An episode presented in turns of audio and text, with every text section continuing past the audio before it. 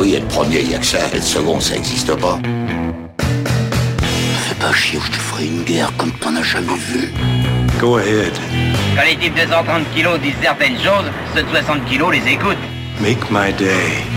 Vous savez mon nom, j'ignore le vôtre. Qui êtes-vous?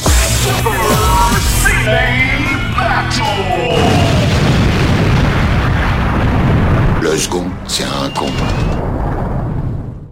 Super Ciné Battle, c'est le podcast où nous établissons le classement ultime du cinéma. Nous prenons vos listes de films que vous nous adressez pour les classer du meilleur au pire afin d'obtenir LA liste ultime. Et pour m'accompagner, j'ai avec moi le très anti-système Stéphane Boulet, alias Plugin Baby. Hello papa, comment tu vas?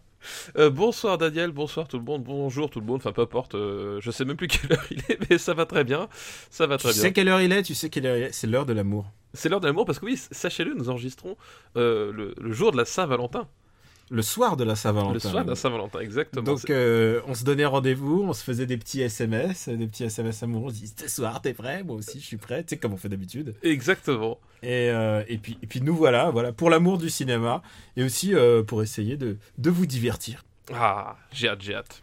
Pour nous faire parvenir des listes, c'est facile. Euh, bah, c'est trois films par liste, un titre si vous voulez vous la péter, et vous nous l'envoyez à supercinébattle@gmail.com. On a reçu énormément de listes et euh, et je vais pas en dire plus encore une fois. Euh, balancez ce que vous avez. Il y a plein de classiques de ciné. Vous allez voir. On en a choisi aucun, je pense, aujourd'hui. on se laisse aller euh, au gré de mes envies, de tes envies parfois. Euh, comme la dernière fois, tu avais sorti une liste, euh, une liste anonyme, une liste. euh, Alors, il n'est pas impossible que je recommence cet épisode-ci, Daniel. Ah putain, bah, tu vas me faire une Denis Brognard, comme on dit. Exactement. Sache-le, les auditeurs sont à l'affût et, et, et connaissent mon adresse mail. Et juste pour vous rappeler, on est en train de faire la, quand même la décennie qui va de 2000 à 2009. Cette liste, euh, cette liste d'aujourd'hui, elle reflète pas forcément les gros blockbusters ou les gros machins attendus. Ça va être aussi beaucoup de surprises, je peux te le garantir, mon pote. Ah J'espère qu'il y aura quelques bonnes surprises dedans, il n'y aura pas que des surprises euh, étranges. Et euh, je- enfin, tu verras bien. Et il y a des films que j'ai pas vus, donc je compte sur toi. Oh putain, on est mal barré. Et bah ouais, attends, tu t'en es très bien sorti pour Harry Potter et la Chambre des Secrets. Tu as classé 14e de, Oui, sur oui. 17. 14e sur 17. Et qui est juste devant InVR, qu'on déteste tous les deux. Oui, qui, qui, qui, ma foi, ça avait pris quand même plein la tronche, mais c'était pas immérité. Devant Die Another Day, qui. C'est dommage parce qu'en fait, c'est un film avec James Bond, donc quelque part, il mériterait d'être au-dessus de ton Harry Potter de, de Chi. Mais je me suis souvenu que c'est dans ce film-là qu'il y a la voiture, euh, et déjà, on me fait remarquer, c'est dans ce film-là qu'il y a la voiture invisible et, les, et tout ce que j'aime bien, en fait, tous les trucs un peu détails, un peu maboule. Et parfois, James Bond, c'est quand ça devient le plus maboule que c'est assez rigolo. Et 17ème de cette liste, c'est Daredevil. Daredevil, ouais, tout à fait. Je pense pas que ça soit le pire film de cette décennie. Ah, je ne pense pas, je ne pense pas. C'est un très mauvais film, mais je pense qu'on peut trouver pire. Vous pouvez faire un effort, vous pouvez y arriver.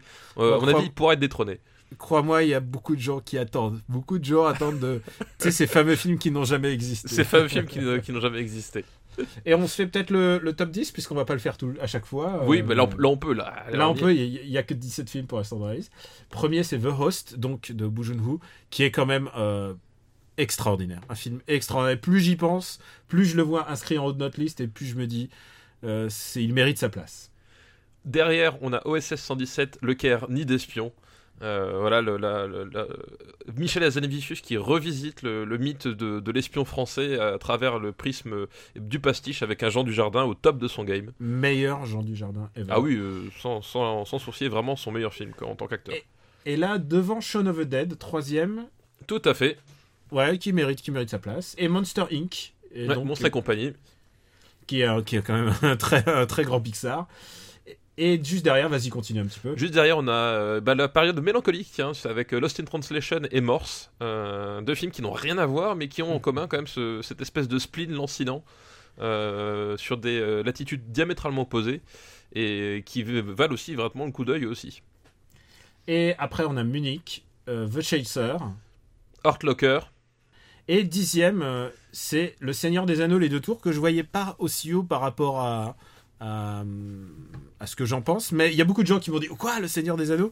Je dis Attendez, c'est le, le plus mauvais. Mais en même temps, il est juste devant Avatar. Et parfois, je me dis Est-ce que je me regarderais pas Avatar plutôt que les deux tours? Je ne sais pas. Ah, moi, je- j'hésite pas, je préfère me regarder les deux tours. C'est toi qui, c'est toi qui l'a c'est toi qui l'a, qui l'a, qui l'a choisi. hein. Oui, Je- ouais, tout à fait. Non, moi, je- moi, Mais je- en même temps, liste, cette liste est collégiale. Il y a plein de gens, tu sais, qui m'écrivent des mails en disant, euh, dans les listes, ils me disent, mais c'est pas possible, vous avez mis Pulp Fiction euh, au-dessous de The Blade. Mais ouais, mais on assume. Enfin, à chaque fois que j'y pense, Bah. je me dis, The Blade. Après, ouais. c'est- nous. Enfin, je veux dire, après, euh, voilà, c'est- nous. Surtout, c'est ça. C'est c'est pas toi, c'est pas moi, c'est nous. Donc, euh, Ouais, c'est comme les gens, des qui- trucs qui comme les gens qui me diraient, euh, tu, comment tu peux préférer Pollock à Vermeer? Mais c'est une énergie différente, c'est c'est quelque chose, c'est une proposition différente, et ça veut pas dire qu'on n'aime pas putain Pulp Fiction, merde. Oui, ça n'a rien à voir. C'est quand même le deuxième meilleur film des années 90 pour nous. Alors, écoute, on y va. T'es prêt? J'étais prêt dans le ventre de ma Alors, mère. Je reçois. Putain. Je reçois une liste de. Je, reçois- euh, je commence par la liste de Jean-Philippe Saquel. Merci Jean-Philippe. qui nous a déjà envoyé des listes et il nous envoie une liste très audacieuse qui s'appelle les 2000 les plus gros succès, attention, qui ne sont ni des franchises, ni des suites, ni des reboots et qui n'ont pas de suite d'après Wikipédia.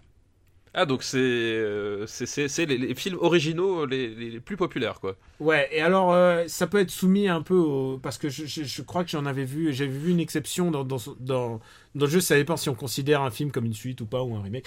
Peu importe, Bref. voilà. Et D'après Wikipédia. Alors donc c'est... Balance la Wikipédia. Le premier, il, il est à la 27e position. Tu te rends compte, il faut descendre à la 27e position. et c'est 2012 de Roland Emmerich. Putain Ah, Ah tu oui. l'attendais pas celle-là. Euh, surtout, vu la façon dont tu m'as présenté le, la liste, je m'attendais pas du tout à ce que tu me sortes euh, ça. Ouais, ben voilà, c'est le premier qui ne soit ni une franchise, ni une suite, ni un reboot, et qui n'a pas de suite.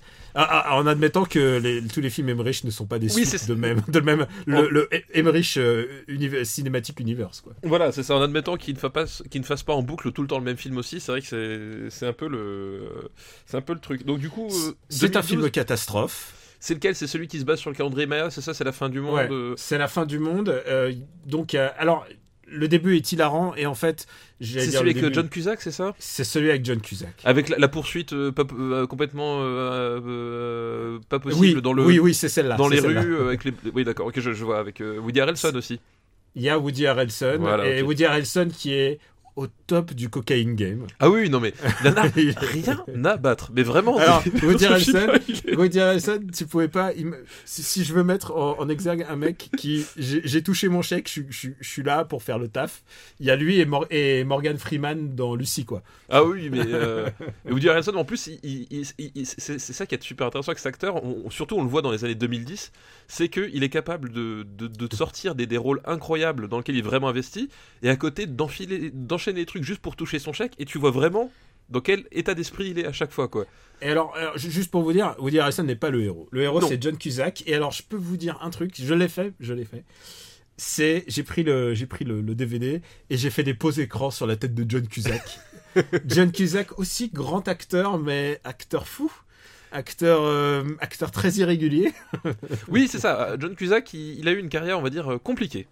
Euh, Oui. contrariée peut-être même, je dirais. Euh, parce qu'il a, peut-être joué dans, dans un film, un film des années 2000 que, que j'adore, que je, je ne dirais pas, euh, je, je ne dirais, j'en dirai pas plus. Mais à côté de ça, c'est vrai qu'il a enchaîné plein de trucs, genre complètement ahurissants. Mais euh, d'ailleurs, c'est un de nos, c'est totems dans, dans les ailes de l'enfer, hein, John Cusack. Ah bah oui, alors, et je rappelle cette anecdote, quand, Oui, quand ils ont demandé à Danny, à Danny Trejo euh, qui est le mec le plus fou euh, dans Con Air, et il y avait quand même que des mecs qui... Il y a, y a Malkovich, il y a, il y a Malkovich. Euh, Ouais, il y a que des mecs-. Il y a que des mecs qui ont des, qui ont des weirdos, ont des réputations de weirdos, parfois même des mecs qui ont fait de la tôle, et il dit... C'est John Cusack le plus fou. Il dit, ce mec-là, il a la folie dans son œil. Et tu vois, la folie dans son œil, elle est très bien retranscrite quand il y a son avion qui décolle alors qu'il y a littéralement toute la Californie qui est en train de s'effondrer derrière. Parce que c'est ça en fait. 2012, c'est un film catastrophe. J'adore les films catastrophes. On n'en a pas assez fait, euh, mea culpa, dans les précédentes listes. Et, et celui-là, en fait, il est hilarant. Il faut voir Danny Glover en président des États-Unis qui littéralement fait face à un tsunami debout. Euh, bon, c'est les années. euh, c'est, enfin, je, je veux dire, il est, il c'est des années plus heureuses, tu vois. C'est les années Obama. euh, il- il- comment dire il est, il est debout devant un, un porte-avions qui lui arrive sur le visage sur un tsunami, mais il reste digne au nom du peuple américain. C'est tout ce que tu as envie de voir d'un film Emmerich, c'est-à-dire du patriotisme débile. Et je peux pas. Et pourtant, m'empêcher il, est allemand, hein, rappelons-le. Oui, et je peux pas m'empêcher de penser que Emmerich, il fait ça vraiment. Euh, il, fait, il fait de l'autoparodie, il fait ça exprès. C'est pas Bah, possible que ça faut, soit faut quand même rappeler, enfin, pour euh, désolé de spoiler, mais pour moi, ce qui résume tout ce film, c'est son dernier plan où euh, l'humanité entière a été engloutie sous les eaux, où voilà 95% de la population a été anéantie.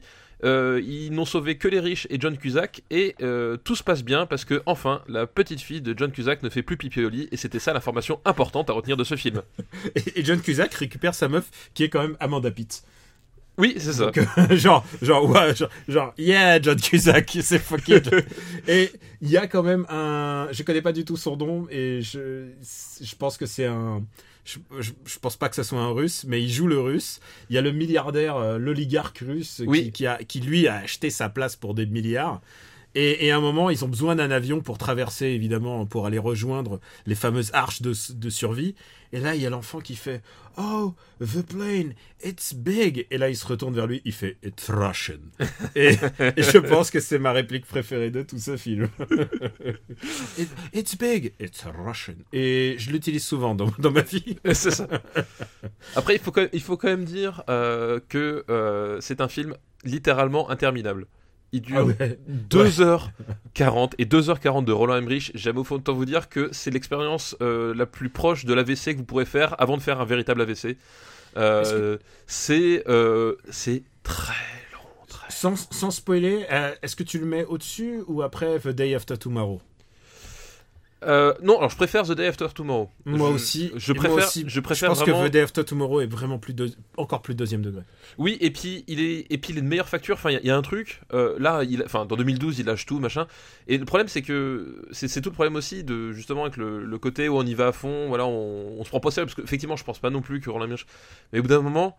Euh, tu sais, c'est comme le, le type en, en- en soirée qui est assis à côté de toi, tu sais pas pourquoi, il est complètement bourré, il te balance des, des vannes à longueur de temps et, et il croit que c'est drôle, et puis d'un moment, tout ce que t'as envie, c'est rentrer chez toi, quoi. T'as vraiment cette sensation-là en regardant 2012, quoi. Y a, y a bout d'un moment, c'est c'est bon, stop, c'était pas la peine.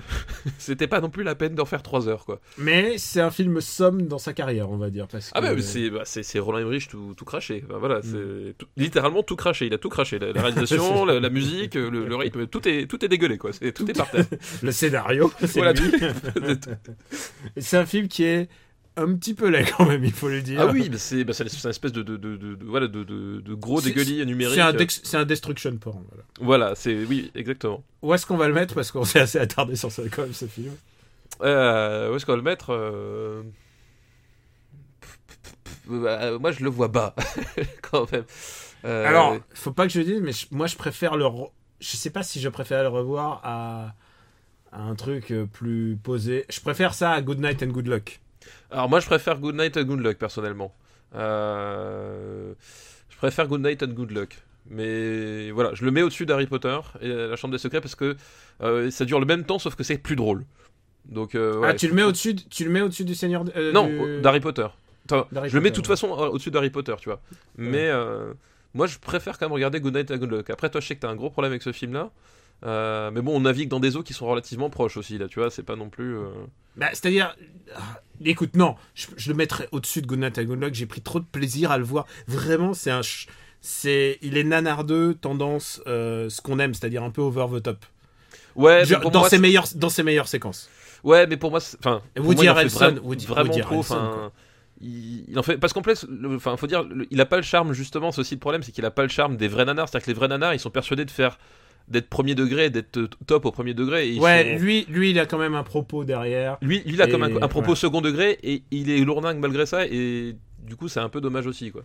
Bon, écoute, il devient 2000, euh, 2012, donc devient euh, devient 13e film de notre de de, de, de- de ces années-là. Ce est-ce qui est un bon classement pour un Roland Emmerich, hein, quand même? C'est c'est pas mal, ouais. Et deuxième film de sa liste, on va y arriver, c'est Up de Peter de Docter. Ah, euh, là-haut, donc. euh, Oui, donc oui, qui est, une oui. liste- qui, qui est, qui est tout nouveau, quoi. Voilà, là-haut, qui est bah, donc un, un- un film euh, produit par les studios Pixar. Up, moi, c'est un film avec lequel j'ai un petit souci. Ah, il y, a- il y a plus qu'un petit souci, Parce mais que, il y a, mais il y a beaucoup plus de qualité que de soucis, à mon avis. en fait, c'est ça, le problème. Enfin, le, le problème. C'est-à-dire que les, le- les 20 premières minutes sont extraordinaires. Mais quand je dis extraordinaire, c'est que, à Ouais, mon je avis. pense que c'est dans les des meilleurs premiers tiers de l'histoire du cinéma. Voilà, c'est- sans doute le, le meilleur euh, moment Pixar de, de tout Pixar. Il est sans doute là dans ces 20 premières minutes, euh, dans, ce- dans cette histoire de, bah, de rêve et d'amour euh, ultra touchante. C'est c'est tout passe par la mise en scène. C'est très mesuré, très posé, c'est très bien écrit. Pour ceux qui savent pas, c'est l'histoire de, de la vie de ce jeune garçon qui se marie avec une, une dame, et tu vois ça en montage elliptique, enfin un montage Oui, voilà, euh, on- vraiment extraordinaire, le- la, sci- la science du montage Pixar. Voilà, exactement. c'est- c'est- Et on traverse sa vie en 5 minutes. C'est une vraie leçon de montage, c'est une vraie leçon de montage et c'est hyper poignant, c'est super réussi, c'est super beau. Enfin, c'est vraiment une séquence qui est incroyable. qui te pousse à chialer mais en même temps qui ne qui, qui ne t'invite pas à le faire. C'est-à-dire Oui, c'est vraiment c'est c'est pas c'est pas larmoyant. C'est voilà c'est voilà c'était sa vie. Voilà ses moments de tendresse. Voilà les moments de, de couple. Voilà les moments, et, voilà et les moments c'est- ça nous renvoie ça nous renvoie à nous-mêmes à ce Voilà, qu'on va exactement. devenir à nos propres vies, nos propres histoires. Et c'est ça la, la beauté d'un film Pixar. C'est que euh, cette intro déjà tu tu te tues le public euh, des enfants euh, de au-dessous de 6 ans quoi c'est pas c'est Bah, toute la force de Pixar, c'est qu'ils ils font des, films pour tout le monde, littéralement. C'est-à-dire que euh, tout le monde, à un moment donné, peut y trouver son, son compte. Et là-dedans, effectivement, cette partie-là, euh, les enfants peuvent l'apprécier, mais elle s'adresse directement aux, adultes et aux adultes qui ont déjà vécu des histoires fortes, des choses comme ça. Enfin, il y a, y a un truc, y a comme dit, il y a une vraie science du montage. C'est exceptionnel, c'est vraiment exceptionnel à voir. Quoi. Et je suis pas télépathe, mais je peux voir où va être le problème pour toi. C'est que, euh, comme à peu près. euh, non, pas à peu près tous les Pixar, mais comme beaucoup de Pixar et en général beaucoup de films d'action, euh, parce que c'est quand même un cinéma de divertissement, le dernier tiers est beaucoup plus faible. Bah, mais alors, à la il, fin, il est pas beaucoup plus faible, il est plus faible, euh, je dirais, comme un épisode des Simpsons. C'est-à-dire que tu commences, euh, j'adore prendre cet exemple de, de cet épisode des Simpsons. Ça commence avec, euh, pardon, avec Homer qui trouve une boîte de lessive avec sa gueule dessus. Et il découvre qu'en fait il est, il est une mascotte de lessive au Japon. Et ça se termine par des singes cannibales qui le poursuivent lui et le révérend dans le zoo de dans le zoo de Springfield. Ça n'a aucun sens. Et ben là ça n'a aucun sens C'est ça, c'est ce qu'en fait, c'est que ter- terminer, enfin, entamer ce film-là pour le terminer par euh, une course-poursuite avec un dindon bleu et des chiens qui parlent. Alors, il y a Euh, les chiens qui parlent en pilotant des avions avec Voilà. des nonos comme, euh, voilà, comme guidon. ça n'a aucun, ça n'a aucun sens. euh, c'est voilà, c'est un peu dommage. Alors il y a, il y a- c'est aussi, enfin, c'est pas complètement nul. C'est-à-dire que t'as toujours des, des trucs, enfin genre le duel de vieillards. euh, Ah oui, oui, il, oui. il est, il est super drôle. Il y a des trucs comme ça, mais genre au bout d'un moment, c'est Non, ça y a fonctionne plus. C'est Il y a bah, des par exemple, super gags. Voilà, non, mais c'est quand même. c'est on est- on moins est bien tenu qu'un qu'un monstre et compagnie typiquement qui lui tient son sa ligne et, euh, et, et- et reste reste euh, cohérent du début à la fin là il y a un côté euh, on est parti en cacahuète à un moment donné enfin toute la poésie du début toute cette relation avec le, le petit garçon et, et, ce vieil homme enfin au bout ça s'efface complètement juste voilà pour pour faire des trucs Voilà, un peu, un alors peu débilos le, voilà. le thème, le thème du, du film, c'est quand même la- l'amitié étrange entre ce garçon et, et ce vieux monsieur qui tout d'un coup va mettre des ballons sur, sur, sa, sur, sur, sa, sa maison pour s'envoler voilà pour s'envoler. C'est aussi fou que ça. Voilà. Et, et pendant que la maison vole, en fait, tout va bien. Et en fait, le, à partir du moment où la maison ne vole Voilà. plus, bah, ça devient un autre film. Et là, à ce moment-là, il faut enquiller présentation des c'est ça personnages. c'est- il faut trouver d'un méchant. euh, Il faut, voilà. il faut trouver un méchant, il faut, bah, il faut faire le, le, le, le- le pseudo-film d'av- d'aventure, mais super compressé, parce que bah, du coup, t'es déjà à une heure de film. Enfin, voilà, il y a un côté qui fait que ça marche euh, plus aussi bien. Et ça laisse une... enfin, et c'est toujours bizarre parce que euh, t'auras beau dire ce que tu veux, c'est qu'au bout d'un moment, si tu réussis pas la fin de ton film, généralement, c'est la dernière impression qui te reste. Tu sais, t'as toujours ce truc-là. euh, Alors, genre, on, tu- tu- si- on aura d'autres occasions d'en parler, mais Oui, il y a mais- des films que j'adore, leur première moitié, et leur première moitié me suffit. En fait. Ouais, mais, y a- mais, mais souvent, au moment, au moment où tu sors de la salle, enfin, le, le truc dont tu te souviens, c'est la Mm. fin. C'est d'ailleurs, euh, j'ai vu ça, où est-ce que ça m'a amené? Et c'est bizarre de finir sur ce sentiment-là, de, de se dire, bah, ok, c'est- j'étais pas venu pour une fête foraine au J'ai début, c'est bizarre. aussi quoi. ce sentiment avec, avec d'autres Pixar, et pourtant je pense que c'est vraiment des films extraordinaires. Ah oui, mais c'est voilà, et, mais et- et je te remercie d'avoir cité euh, celui dont on a parlé, c'était Monster Inc. parce que les autres, euh, les autres auxquels je pense, ils sont aussi super bons. Où est-ce qu'on est-ce qu'on le met? Où est-ce qu'on met Up? Euh, moi, Up, je le mettrais euh, juste en dessous de Munich. D'accord. Euh, ouais, d'accord, pas de problème. Voilà. Mais ça reste quand même très très haut classé. Ah oui, oui, ça- non mais c'est euh, c'est un bon film qui aurait pu être extraordinaire. C'est ça en fait le. Hmm.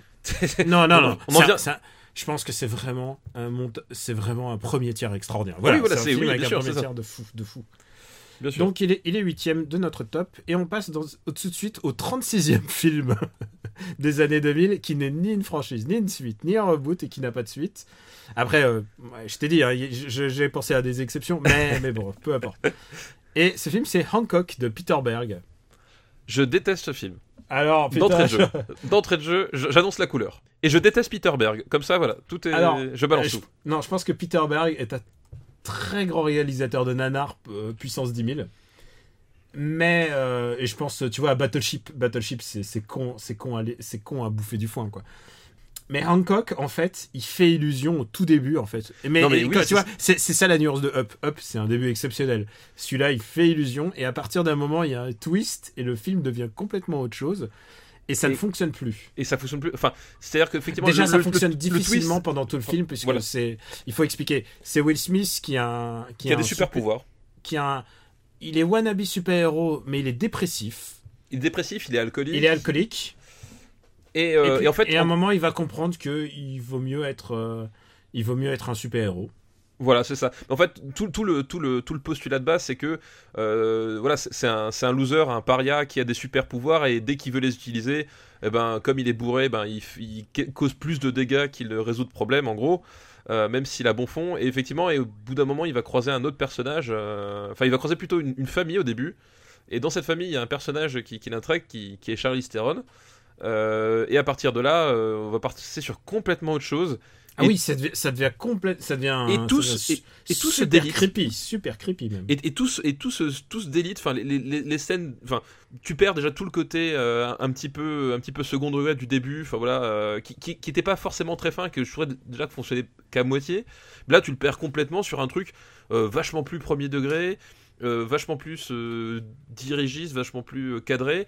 Et, euh, genre, on essaye de faire des super-héros sérieux. Tu voilà, vois, et genre, et on part sur un truc. on a, on, a lu Watchmen, alors du coup, euh, il faut qu'on ça, fasse sérieux parce que les super-héros, c'est deal. Nous, on fait des choses da- deep, tu vois. Et, et, et- ça fonctionne pas du tout. Il y a des scènes qui, qui, qui, qui s'étalent en longueur, tu, ça, c'est- ça, ça devient super pénible. Mm. Enfin, il y a, y a un- Et le twist, tu- et il y a un twist, mais alors. Oui, bon, voilà, Bêtise. Et c'est un film qui a énormément rapporté d'argent, puisque les trois films, on l'a pas mentionné, mais genre, c'est des. C'est entre 700 et 600 millions de dollars à chaque fois, tu vois. Donc c'est des gros, gros cartons quand même. hein. Oui, et d'ailleurs, c'est marrant que Hancock, vu comment ça a cartonné, euh, c'est marrant que même, euh, enfin, le, le- son, c'est marrant qu'il ait pas eu de suite ou quoi que ce soit. Enfin, genre, euh, Alors, que- il y, a- il y a un truc, c'est que il y a eu- c'était un film qui était en très, très longue gestation. oui, oui, oui. Le, le, il y a eu ce qu'on appelle un spec script et il a tourné pendant des années entre les studios et euh, entre les réalisateurs et, et souvent c'était il y a, il y a deux grands scripts comme ça qui ont tourné pendant des années il y a Hancock et il y a Night and Day euh, qui a finalement été tourné avec euh, Tom, Tom Cruise. Cruise et. euh, Et ça, c'est des scripts qui ont tourné pendant plus de 10 ans dans les studios. Ils se disaient, ils ont subi des milliards de rewrites. Oui, je, pense que de toute façon, enfin, ça sent, enfin, le, le truc, ça, à la fin, ça, ça ressemble à rien. Enfin, vraiment, Ouais. euh, même le script, tu, tu, tu sais, tu, tu comprends même pas pourquoi est-ce que à un moment donné ils, font tel choix pourquoi est-ce que enfin voilà ça, ça, tu- ça porte les stigmates de toute façon du projet qui à un moment donné n'a pas vu le jour pendant 10 ans et peut-être que c'était pour le mieux à ce moment-là quoi. Ah là là, c'est vraiment, vraiment pas bon du tout. Et, et où est-ce qu'on va mettre ce truc? Parce que.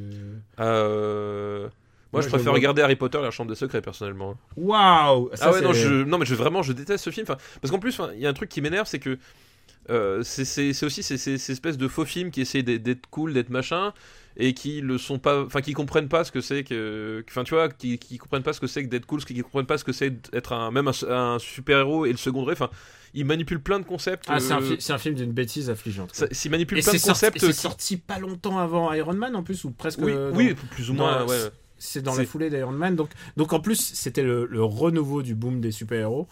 Et, euh, voilà, il il manipule plein de concepts qui, qui, qui, pourraient être intéressants ou qui sont, euh, qui sont en vogue, etc. Et que tu vois qu'en fait, euh, bah justement, le, le- les mecs, ils ont aucune idée de ce qu'ils ont entre les mains et ils en font n'importe quoi. Et, euh, et, et- et ressentir ça, c'est. C'est un côté, euh, ah, euh, voilà, ça m'irrite quoi. Je le mets au-dessous de. Je le mets au-dessous de Die Another Day. Euh, écoute, oui, je, je- je- voilà, je. Je ok. pense pas que ça soit pire que Daredevil, mais. Oui, moi je, je- voilà, je ne le, je, Non, je- mais si je t'as- ne ferai rien pour le sauver.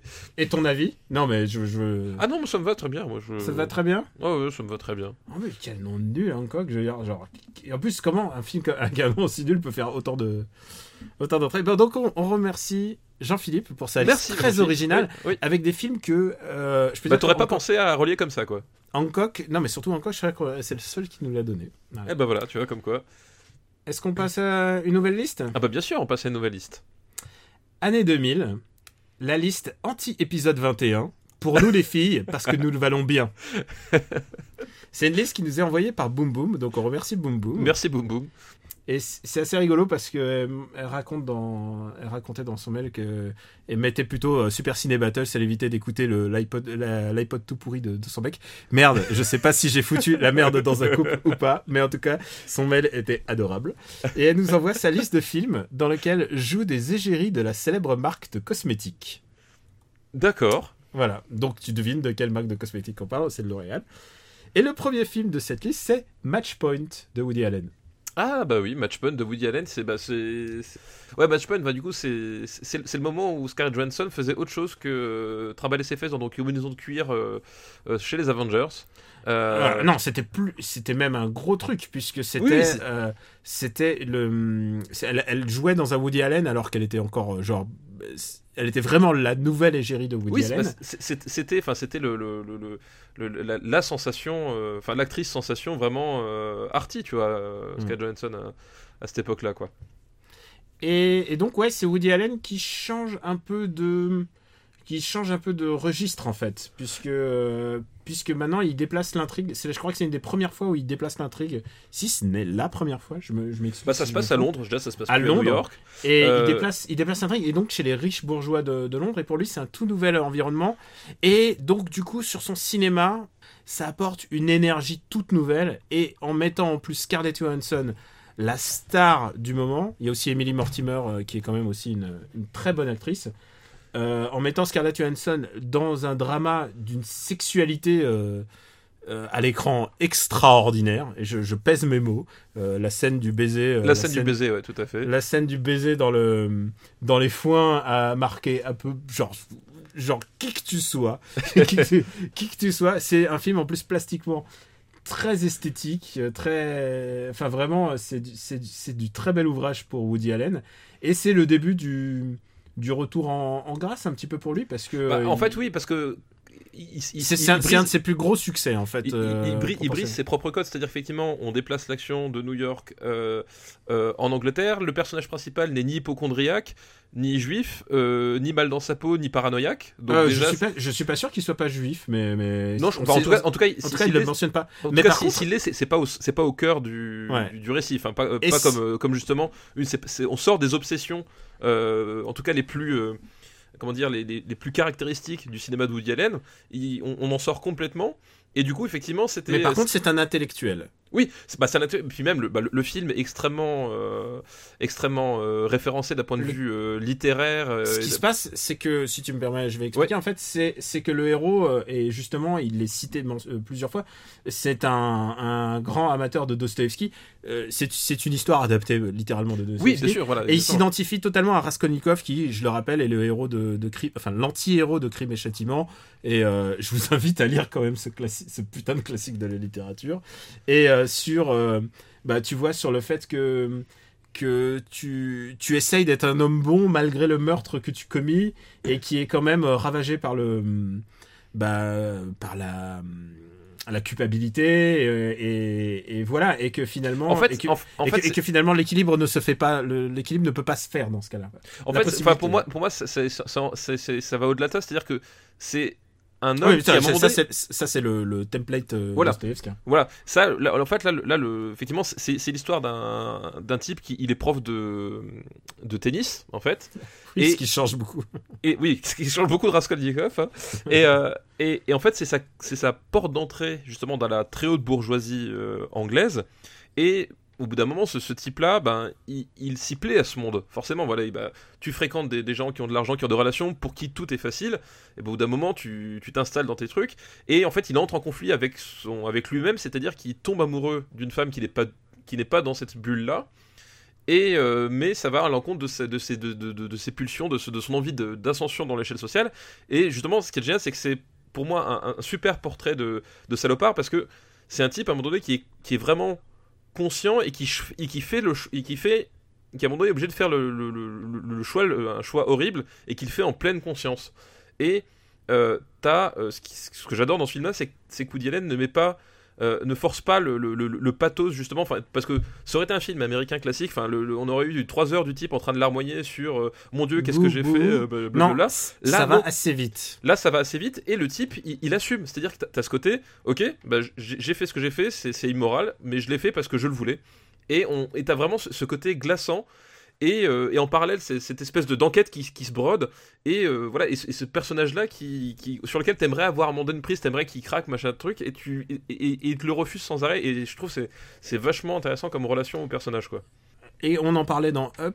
Je pense que le dernier tiers est moins intéressant. Et, Oui, euh, et encore, enfin, ah, parce que parce qu'il parce qu'il a se pas- y a pas de chien qui parle, par contre, hein. Non mais oui. Alors il y a pas de chien. qui- Il y a pas de chien qui pilote des avions avec un nonos, ça c'est sûr.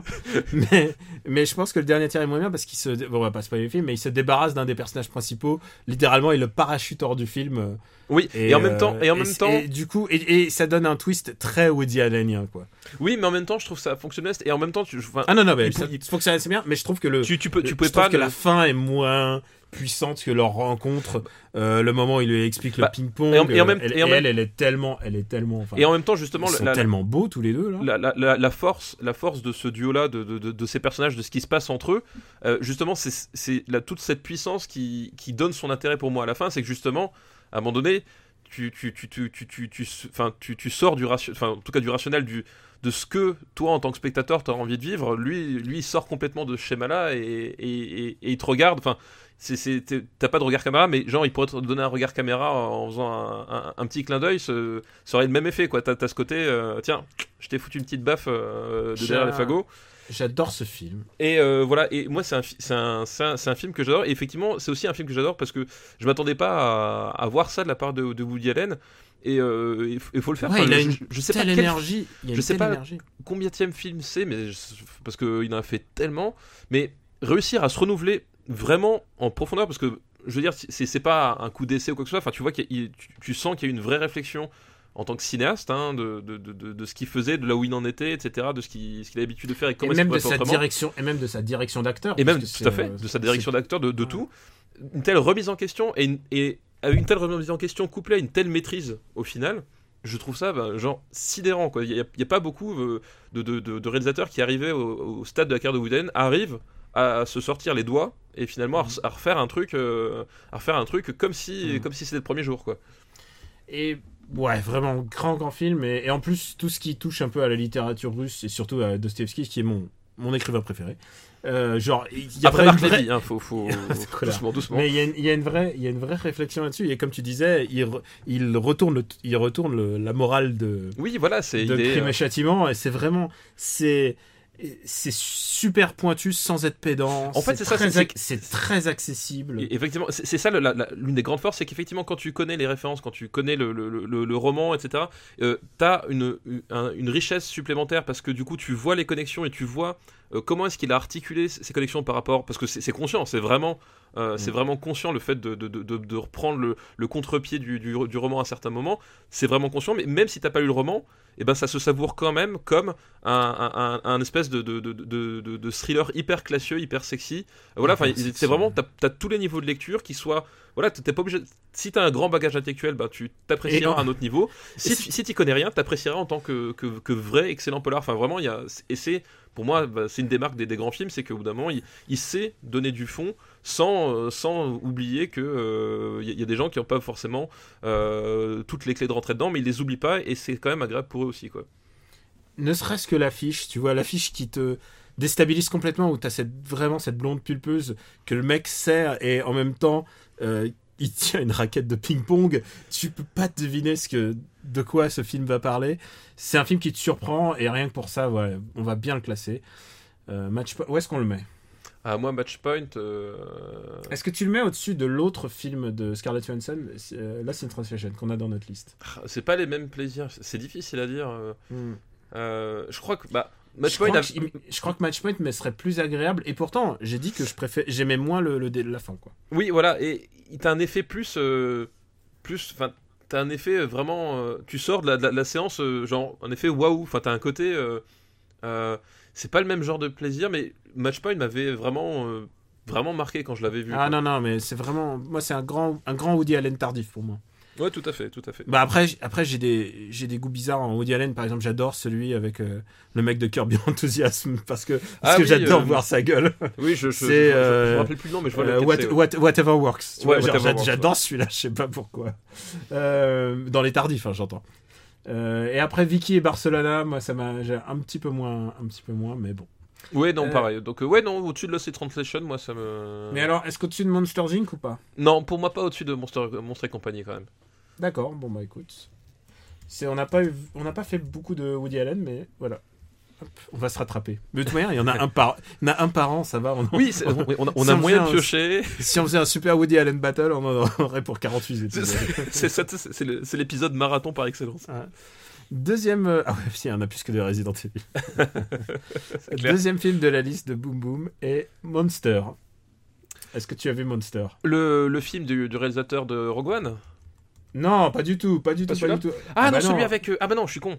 Le Ah non, c'est Monsters. Patty- C'est Monsters, Monst- oui, oui. Ouais, non, non, de Patty Jenkins.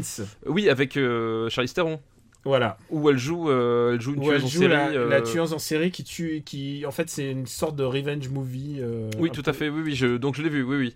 Je crois que ça lui a même valu un Oscar, je crois. Oui, elle a eu l'Oscar. Elle a eu l'Oscar du, du me- meilleure actrice, ouais, pour ça. ouais. Oui, oui, tout à fait. Donc oui, je vois ce que c'est. Oui, j'ai- confondu à, à une lettre près Avec, Monsters de, euh, c'est lequel le Monster de Gareth Edwards. Ah oui, d'accord. Et ça n'a rien à voir avec Monster non plus de Urasawa non plus. Donc voilà, donc euh, ah en même temps, les- ils pourraient faire un effort, je sais pas, euh, tu vois, les, les mecs qui prennent un titre là, euh, tout le monde l'a pris avant eux, c'est nul. Bon, et Charlize Theron joue une prostituée qui est aussi qui, qui, qui essaye d'échapper à son quotidien et et, et au bout d'un moment, elle se met, elle se fait agresser par un, un client. Voilà, et euh, Elle le tue et en fait, au bout d'un moment, bah, elle en tue, elle en tue d'autres. voilà, en fait, c'est- le déclencheur qui, c'est le déclencheur chez elle qui, qui se dit, bah tiens, finalement, euh, euh, tout, tout ce qui, tout ce qui rend ma vie pourrie parce qu'elle a vraiment une belle vie de merde. finalement, je, je peux leur faire payer. elle y prend goût, quoi. Il y a un, un côté, ah, j'ignorais ça chez moi, ça réveille quelque chose et, et ben je vais aller jusqu'au bout de la, la chose, quoi. Et c'est based on a true story, donc, Oui, comme on dit. bah, on a dit, on a dit, c'est un film euh, qui est aux Oscars, donc euh, il y a Voilà, une chance sur deux que ce soit basé sur une histoire vraie. Que ce soit un biopic et comme euh, toute personne qui gagne un, un prix aux Oscars, Elle est maquillée.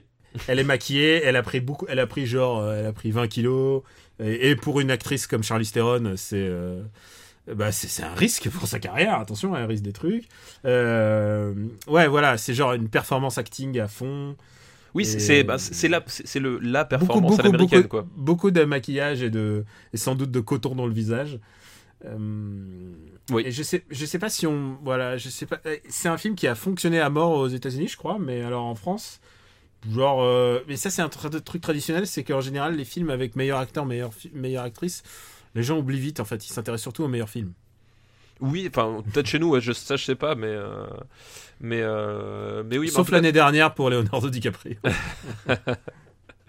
Et euh, bah du coup, moi le Monster, c'est un film voilà qui qui, qui, est, qui est dans la performance, euh, qui et je, et je pense qu'au moment où ils ont tourné, ils, se sont dit ouais. Charlie, ça, ça pourrait être le rôle de ta vie. Enfin, il y, a- il y a ce côté-là. Et euh, Ouais, ça- c'est son, c'est son, Ciao Pantin meets, euh, meets euh, Baise- Baise-moi quoi. Voilà, et, euh, et au final, euh, c'est un film euh, que je trouve assez, assez gonflant, en fait. J'aime pas du tout. Bon, Voilà. fils, je, je suis pas, je suis pas du tout client de ce film.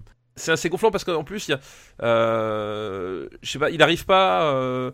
il y a- y un, dans le traitement des personnages, il y a vraiment un truc qui cloche entre elle. Euh, finalement, bah, t'arrives pas à, t'attacher euh, vraiment à ce qu'elle fait.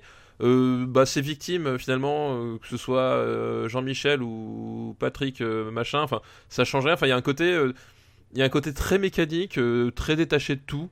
Et euh, bah, pour un film justement qui est censé nous raconter le, la, la- L'histoire de serial killer. L'histoire de Sarkis, surtout, en plus, un- comme dit, c'est- une femme qui, qui, qui a été maltraitée par la vie et qui, à un moment, se, se rebelle contre les hommes. Enfin, tu sais, t'avais un, t'avais un, un vrai terrain euh, là-dessus. Mais au final, c'est.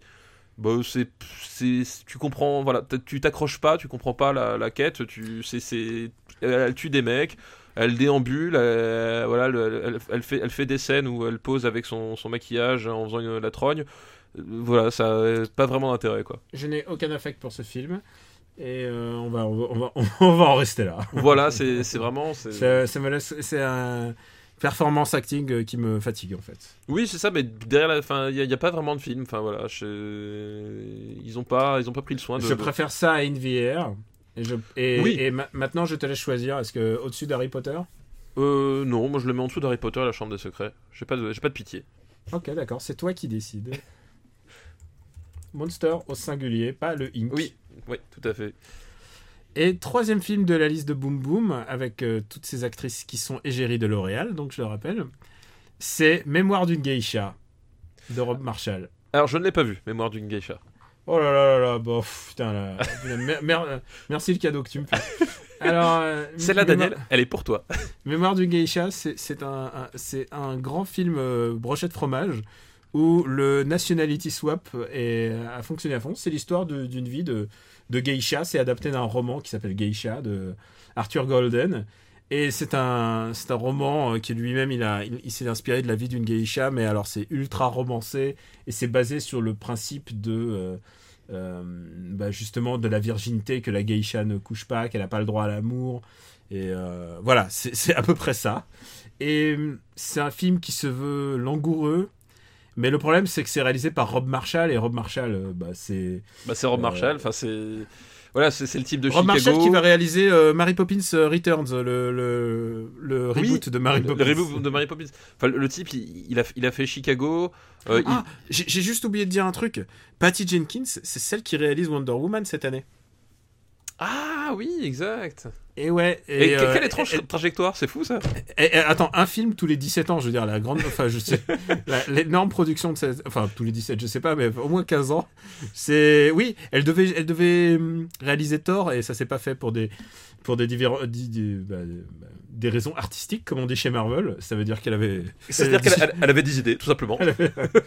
Quoi Euh, Demande à Edgar Wright là-bas. là, il y a des trucs à dire. Oh putain, quel, quel dommage. Bref. Mais tu sais qu'en fait, il, il semblerait qu'il y ait beaucoup d'Edgar Wright dans le film. mais Ah bon. oui, mais, mais ça se sent, et c'est, et, et c'est pour moi ce qui, ce qui rend le film aussi bien au final, c'est que Oui. tu sens qu'Edgar Wright est passé par là et qu'il y a plein Mm. d'idées qui sont restées. Et, euh, et, et ça fait du sous Edgar Wright, mais ça reste meilleur que, que, du, que du sur John Favreau, quoi.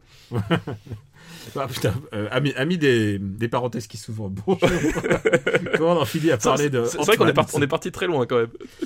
Alors c'est un film dont je disais, il y a, il y a beaucoup de nationality swap puisque l'héroïne est jouée par Zhang Ziyi, qui n'est pas du tout japonaise. Donc Oui, qui est chinoise, mais c'est pareil. Hein Avons-le. et- et Quelle puis- différence, hein, Et après puis tout. sa, sa rivale est jouée par Gong Li, qui n'est pas du tout japonaise non plus. Mais en même temps, elle n'était pas du tout cubaine dans Miami Vice non plus. hein. oui, c'est vrai. Je suis pas, je suis pas pour qu'on puisse. euh, Oh putain. Ah ouais, je- tu t'en souviens Ah le jour où on va faire Miami Vice, je te sens chaud comme la Ah oui, je, je suis. Bring it on.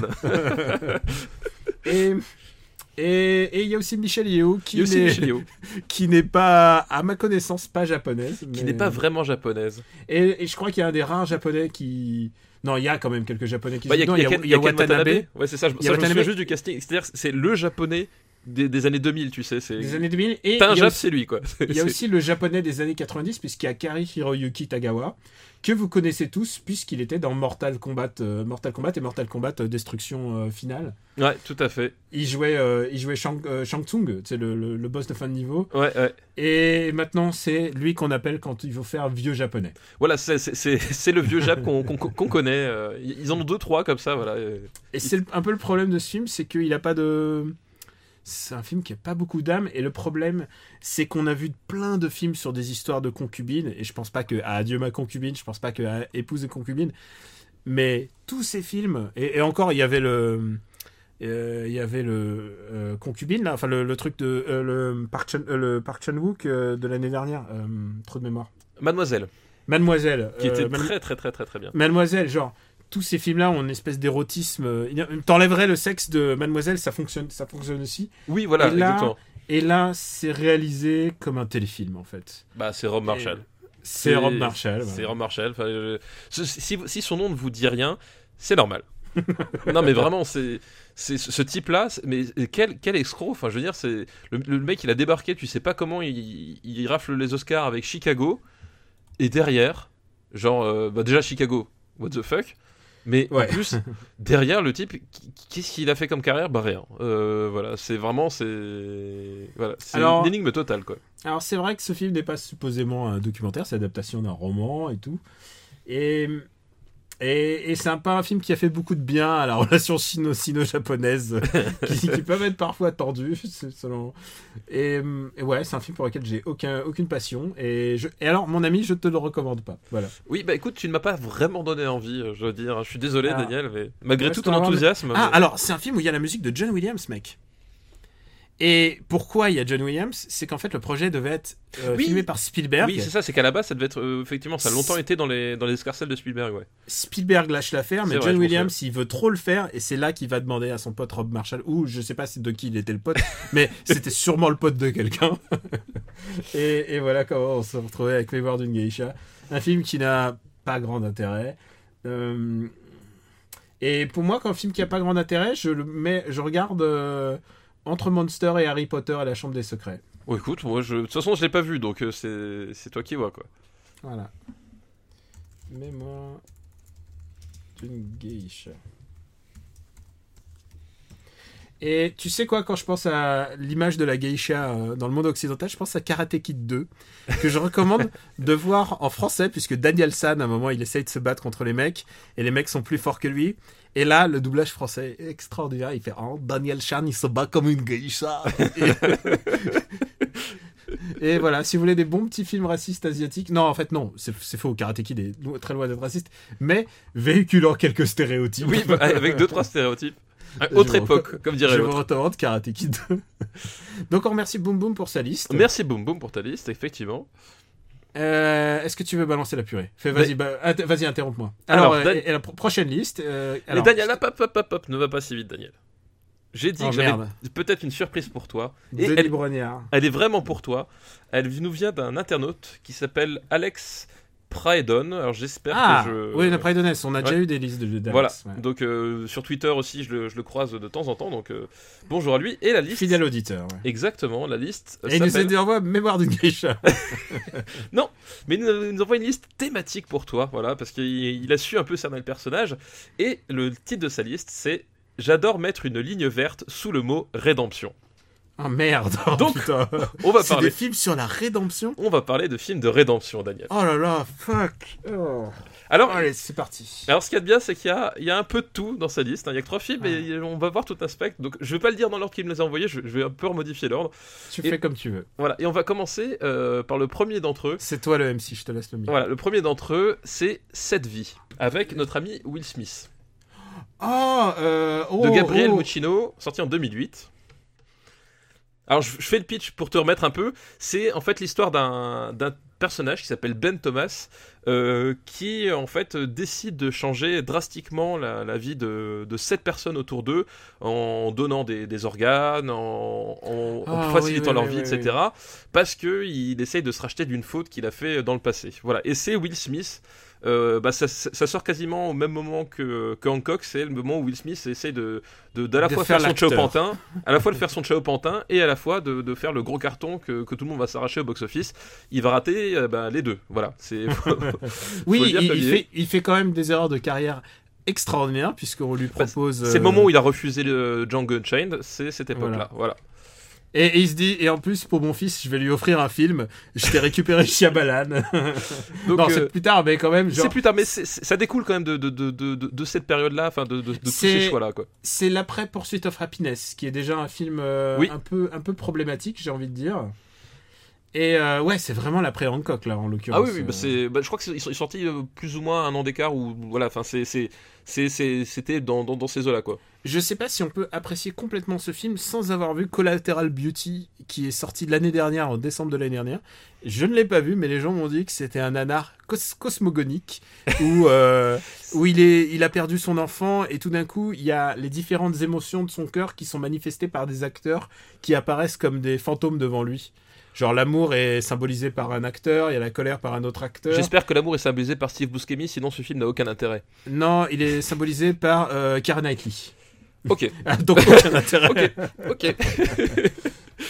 Et alors ouais, alors l'histoire c'est qu'il do- il donne ses organes au fur et à mesure. Voilà, c'est ça. Voilà. Et, et au bout d'un moment, il croise Rosario Daws- Dawson, et euh, évidemment, c'est pas si simple que ça, parce que forcément, il en tombe légèrement amoureux.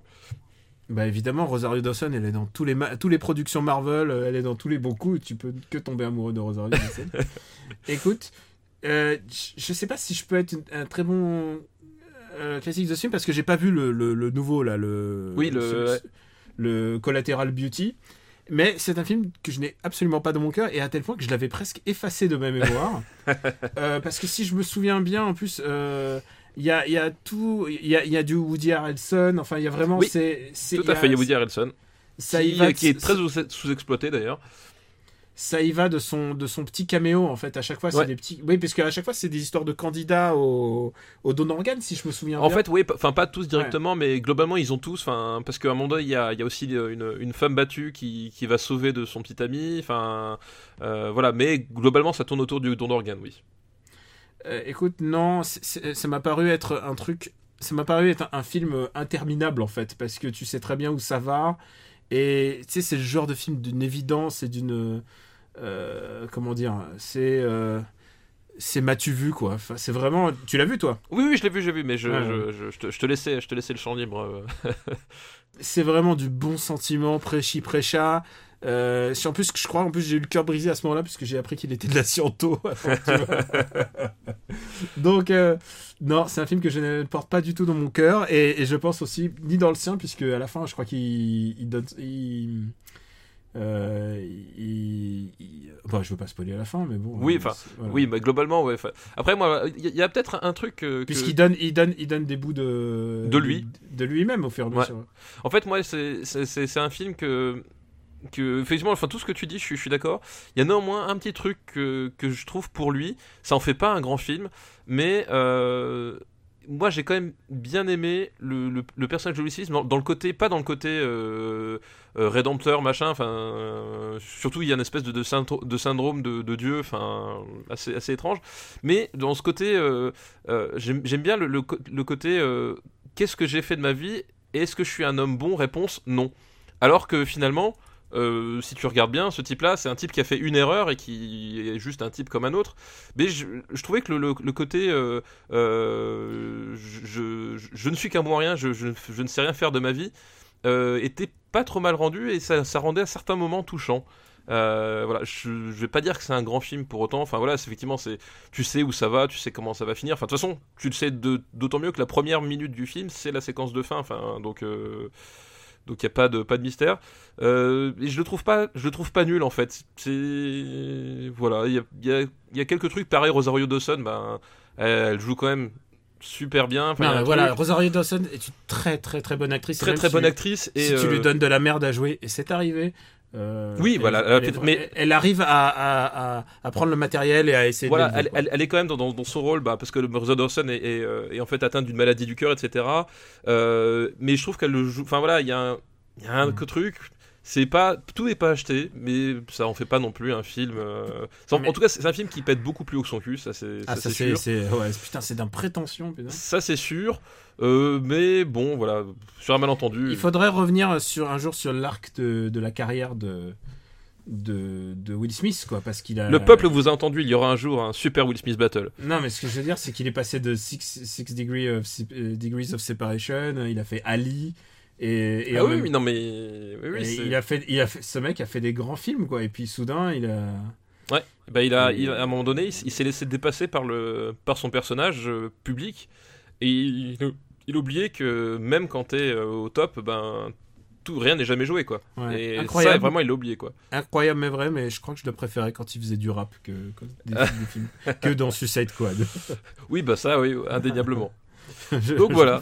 où est-ce qu'on va Alors, mettre est-ce qu'on va le mettre, cette ce vie machin Euh, Qui s'appelle Seven Pounds, voilà. Ouais, en Seven VO, Pounds c'est ça. en, en VO, tout à fait. Euh, Euh, moi, je le mettrais quand même au-dessus d'Harry Potter et la Chambre des Secrets. Ok, je, je lutte pas, c'est ça, c'est- c'est c'est- c'est sa Voilà. place, c'est sa place. Tu as parlé. Aujourd'hui, on est très, on est, Oui, on bah, est très d'accord. Je, je- trouve ça assez étrange. Il y aura- va y avoir un twist, je ne sais pas. Je ne sais pas, on va voir. Ah, peut-être sur le prochain film, non, quoique non. Je, je suis même pas sûr. Vas-y, balance le son papa. Et Deuxième bah, film d'Alice prochain film, prochain film euh, n'est autre que euh, Grande Torino. Ah putain, Grand fucking Torino. J'adore ce film et je sais que tu ne l'aimes pas. Alors, non, je, je, tiens à rectifier tout de suite. Je- C'est pas que je ne l'aime pas, mais euh, il y a beaucoup de trucs que je trouve euh, euh, problématiques dedans. Mais je ne pense Alors- pas que ce soit un mauvais film pour autant. Mais C'est un film imparfait, à mon avis, pour la grandiloquence qu'il se donne. voilà, pour moi, c'est un, film extrêmement surestimé. Mais alors que c'est Clint Eastwood qui non, filme. il est pas, su- il est pas sous-estimé. Si non, c'était sur- surestimé, si, surestimé. Si c'était le dernier film de Clint Eastwood, ça serait la perfection. Le problème, c'est qu'il a continué après. Ouais, non, mais même, je veux dire. et euh, voilà. Et je pense que ça aurait été un point final de sa carrière qui se termine sur un coup comme ça. Ça aurait été extraordinaire. Voilà. En fait, oui, parce que enfin, le film est hyper intéressant de la- du point de vue de Clint Eastwood parce que c'est euh, euh, par Clint Eastwood avec Clint Eastwood sur Clint Eastwood, c'est-à-dire que euh, c'est la première fois au cinéma que Clint Eastwood, bah, désolé, je vais spoiler, alors fermez vos oreilles pour les 5 prochaines secondes. C'est la première fois au cinéma. Que- ouais, attention spoiler. Voilà, c'est la première fois au cinéma que Clint Eastwood se filme lui en train de, en train de mourir, quoi. Et Alors non, non, non, non, non. non, c'est pas la première fois? Ah bah Honky Tonky Man. Ah oui, j'avais oublié. Oui, oui. En tout cas, c'est c'est c'est une des. Enfin, surtout, enfin, il y a, un- il y a, un- il y a oui, effectivement. Il y a et- Honky et- Tonky Man, mais Honky Ouais. on- on- Et j'adore Tonky Man, Honky Tonky, j'adore Honky Tonky Man. T'as pas le, t'as pas, enfin t'as moins en tout cas le côté, euh, le côté rétrospectif de la vie de Clint Eastwood, parce que finalement le personnage qui joue dans Grand Torino, c'est sa propre légende en fait. euh, qui- Ah, complè- complètement. Ah, il joue lui-même face au monde. Voilà. Il est, il est d'une Clint misanthro- il est d'une misanthropie et à chaque scène, à chaque scène où il est, il est dedans. euh, c'est un film que je me suis beaucoup rematé sur YouTube parce que il y a des, c'est c'est un film à punchline quoi. C'est un film où Clint Eastwood s'est bricolé les punchlines les plus badass de, de sa fin de carrière quoi. Il y a des grands moments dans, dans, dans ce film. Il y a les moments où où il y a le petit le petit Blancos, le petit White, il se la joue euh, il se la joue rappeur et il fait ferme ta gueule, sinon je vais te casser la gueule. Il y a il y a le moment où les les c'est des c'est c'est des non, c'est des Hmong- des Hmong pardon. Des- Dermong, ouais, c'est. Des, euh, des, des- des Chinois. Euh, donc, mais bon, euh, là-bas, c'est des jaunes, hein, comme il le dit. hein. C'est vraiment genre, il est, c'est un mec, il joue c'est un, mec, un mec. extraordinairement raciste. Ouais, c'est un, mec euh, réa- raciste, réactionnaire, misanthrope, enfin la, la totale quoi. Il a tous les. et qui a un passé, et qui a un passé trouble. qui a un passé trouble et, et surtout qui a un passé avec avec la guerre de, de, de Corée. Enfin voilà. Ouais. Et il y a, y a, écoute, pour moi, le grand moment de ce film, c'est euh, et c'est une, c'est une scène euh, qui est presque en parallèle dans le film. C'est que, bah, évidemment, tu sens. euh, bon, ce qu'on va dire, c'est que je vais dire attention, on va spoiler tout le film. euh, On peut pas, on peut pas Oui, en parler ouais, c'est ça. sans. On peut pas. Oui, bah, on peut pas rentrer dans l'analyse Voilà, sans, le, sans, sans le spoiler. truc c'est qu'il Voilà. y a, il sent que la fin est proche lui-même. Euh, de toute manière, il est malade, euh, on te le suggère, et au, et au début, tu vois le corps de sa femme. Donc, euh, il clairement dans ses yeux, il y a marqué "c'est moi le suivant". Et, ce qui se passe, c'est qu'à un moment, c'est la fin, et le prêtre, il le harcèle pour dire venez faire votre confession et tout ça, euh, parce que vous avez des choses sur la conscience. Et le prêtre le harcèle, et lui, il dit ouais, j'en ai rien à foutre de l'église, rien à foutre, vraiment, c'est genre le, l'athée convaincu. Et à un moment, il va voir le prêtre et il dit voilà, et à des moments, j'ai pas été très sympa, euh, deux pâtés, à, voilà, et deux AV et, et, et au revoir. Et le prêtre, il dit quoi? C'est tout. Il dit, il dit c'est tout. C'est la seule chose qu'il dit au prêtre. Et à un moment, il veut empêcher le gamin, son gamin de son protégé, euh, son protégé asiatique, de se faire, de se faire euh, tuer. Il l'enferme dans sa cave. Et là, il y a vraiment une scène de confessionnal, puisque la grille forme elle-même une grille de confessionnal. Et, là, il lui dit, mais monsieur, euh, monsieur Kowalski, pourquoi, pourquoi vous faites ça? Et là, là, lui, là, pour la première fois, il parle de ce qu'il a vu pendant la guerre. C'est la première fois qu'il témoigne de, de, de, de, ce qui fait de lui euh, l'être qu'il est aujourd'hui. Et il le dit à ce gamin ouais. qui est enfermé dans sa cave et ce qu'il n'a pas pu dire au prêtre parce qu'il s'en bat les couilles. Tout d'un coup, il le trouve dans l'affect de ce gamin, de ce gamin dont il va sauver la vie et il va sauver celle de toute sa famille alors qu'il a jamais rien, il a, il a jamais rien demandé. La seule chose, leur premier contact avec sa famille, c'est dit, c'est dire barrez-vous de ma pelouse. Et je trouve ça superbe. Je, je, trouve ça superbe. Évidemment, tu peux trouver ça grandiloquent euh, pour, la, pour, la, pour la fin qui se donne. En, en fait, mais mais mais je je je, je, en fait, je trouve ça je trouve ça pas tant que beaucoup, beaucoup beaucoup plus fin et le fait de la grande Torino euh, du, du tout le, le, propos de la grande Torino c'est cette espèce de passage générationnel qui fait je trouve que c'est un film beaucoup plus fin que euh, le, le, côté euh, facho euh, facho qu'on veut lui donner ou le côté grand ou le côté non mais je, je dis, je dis pas que ah non non mais j'ai pas dit toi ouais. C'est pas un côté mais mais c'est surtout que le problème c'est que en dehors de, de certains moments c'est un film aussi qui sort les gros sabots oui, oui, oui, qui carrément. sort les euh, qui sort les gros clichés qui sort les gros trucs. Et euh, encore une fois je suis désolé je trouve extrêmement surestimé parce que euh, c'est typiquement tout ce qu'on va reprocher à plein d'autres gens. Et là on va pardonner parce que justement t'as as des punchlines réussies. Mais il y a une telle il y a une telle et surtout il y a une telle fluidité et, dans, dans, le récit dans la narration. Alors moi je trouve non que... justement je trouve pas. Je trouve je, je trouve le film euh, justement il, il s'apesantit trop euh, trop moi, sur, euh, sur, sur, ces scènes et, euh, et, et, et, surtout tu comme comme as, pour le coup tu as vraiment zéro surprise c'est à dire que aussi touchante que soit les trucs enfin il y a, y a, plein de moments où c'était pas la moi, peine d'en faire meilleur, autant. C'est le meilleur euh, Eastwood tardif. Euh... Euh, le meilleur Eastwood tardif. Attends, qu'est-ce que t'appelles tardif Parce que euh, moi, par tardif, exemple. je dis dans les dix le... dernières années. Ouais, alors tu échappes un peu, parce qu'après, admettons. Non, avant, il a fait Changeling. Ensuite, il fait Invictus. il fait Here, il fait Hereafter. Oui, non, bien sûr. non, mais... Il fait. Bien sûr, mais pour moi, enfin, je trouve que c'est un film qui, qui, sort comme les gros sabots, qui. Mais je pense qui, que voilà, il, les, il sort les gros sabots, mais je pense pour le bien du film. Pour le bien du film, ouais, en tout moi, cas, sur moi, sur moi, je trouve, ça a que... fonctionné à plein tube. Voilà. Oui, mais alors, mais, moi, ça aurait dû fonctionner à plein tube parce que je suis un grand admirateur sauf de, de, de Clint Eastwood, l'acteur, pas l'homme, évidemment. Euh, oui, sauf de Ronki Tokiman. Non, mais voilà, c'est, c'est, mais justement, je trouvais que que c'était pas la peine d'en faire euh, d'en faire autant à plein de moments. Il y a plein, plein de moments que je trouve inutiles ou trop grossiers. Enfin voilà il y a un truc euh, c'est mal dégrossi pour moi. En fait c'est vraiment mal c'est dégrossi. un film très et... euh, très brut de décoffrage. C'est un film très très âpre. Et la, et, et, et la musique, et, la, musique pas, et, la manière dont il le raconte euh, et fait tout pour te te le faire et, et en plus énorme vois, carton pas, pour, pas euh, le... pour Eastwood en tout cas surtout en France euh, énorme quoi oui voilà. Mais t'as pas, t'as pas le, t'as pas le, t'as pas l'épure qui, qui pouvait avoir à, à certains moments. T'as pas l'efficacité qui, Moi, je, qui, je trouve qui, ça... qu'il avait euh, dans, Moi, dans Impitoyable, des choses comme ça. ça super il y a vraiment un côté. Moi, ça fonctionne, quoi. Oui, c'est mélancolique, mais je trouve qu'à un moment, tu, tu sens que ça fait un petit moment que qu'en termes de, de, de, de cinéaste, il, il, commençait à plus avoir trop la main. Quoi. Il y a vraiment trop de moments pour moi qui, qui, qui mettent bon, en On a dit ce qu'on pensait, toi et moi. Moi, je vais te dire mon minimum, et toi, tu vas me dire ton maximum. Moi, mon maximum, c'est au-dessus de Hurt Locker. Moi, mon minimum, c'est Lost in Translation. Ah non, non genre, genre Munich, enfin, euh, tu vois, enfin, c'est pas possible. Mais, euh, même Up, enfin, je veux dire, la, le, les, les, 15 premières minutes de Up sont 10 fois plus subtiles, touchantes que euh, tout le final. Ah, je peux pas savoir, je m'identifie a... pas encore. C'est la, la première minute de Grand Torino, peut-être tu t'en souviens pas, mais je la trouve incroyable aussi. Ah non, enfin moi, bah voilà. Bah, bah, tu te souviens, c'est, c'est, il voit le, il voit sa femme dans le cercueil et c'est, c'est un truc, c'est, rien que de le dire, ça me donne des frissons. Ouais, bah moi, ça, moi, ça m'a pas marqué. Je trouve que comparé à un Up, ça, ça tient, ça tient vraiment pas la je route. Je peux quoi. pas le mettre au-dessus de Munich pour moi. Non, moi, non, non, ah non, si non. si pour, pour moi c'est moi c'est moi c'est Pas- impossible pas- de mettre au-dessus Impossible. vraiment pas impossible Pour moi, non, je préfère. moi mais pas pour euh, pas pour moi non euh, plus non, Daniel tu n'es pas non, alors, il prioritaire faut- forcément Faut, faut qu'on discute, quoi. Euh, ah oui mais je- on est en train de discuter mais pour moi c'est je te impossible que ça aille au-dessus de au-dessus- au-dessus Je de te lui, laisse morceau dessus, quoi. Vraiment, euh, mais, mais non. Je, eh, eh, je, ah, je te laisse morceau dessus. Ah non, non, mais moi, je, non, vraiment, ce, ce film-là, je, je, je trouve qu'il il, il mérite pas la, la place qu'on lui a offert, et je j'ai pas envie de consacrer, euh, pour moi, ce qui reste un, un Eastwood euh, grossier. Non, non, moi, j'adore ce film. J'adore, j'adore ce film. Ah, mais moi pas, mais ce sera pas le seul, d'ailleurs. Il faut, il faut te faire une Entre. Munich et Up. Mais pas, pas moins.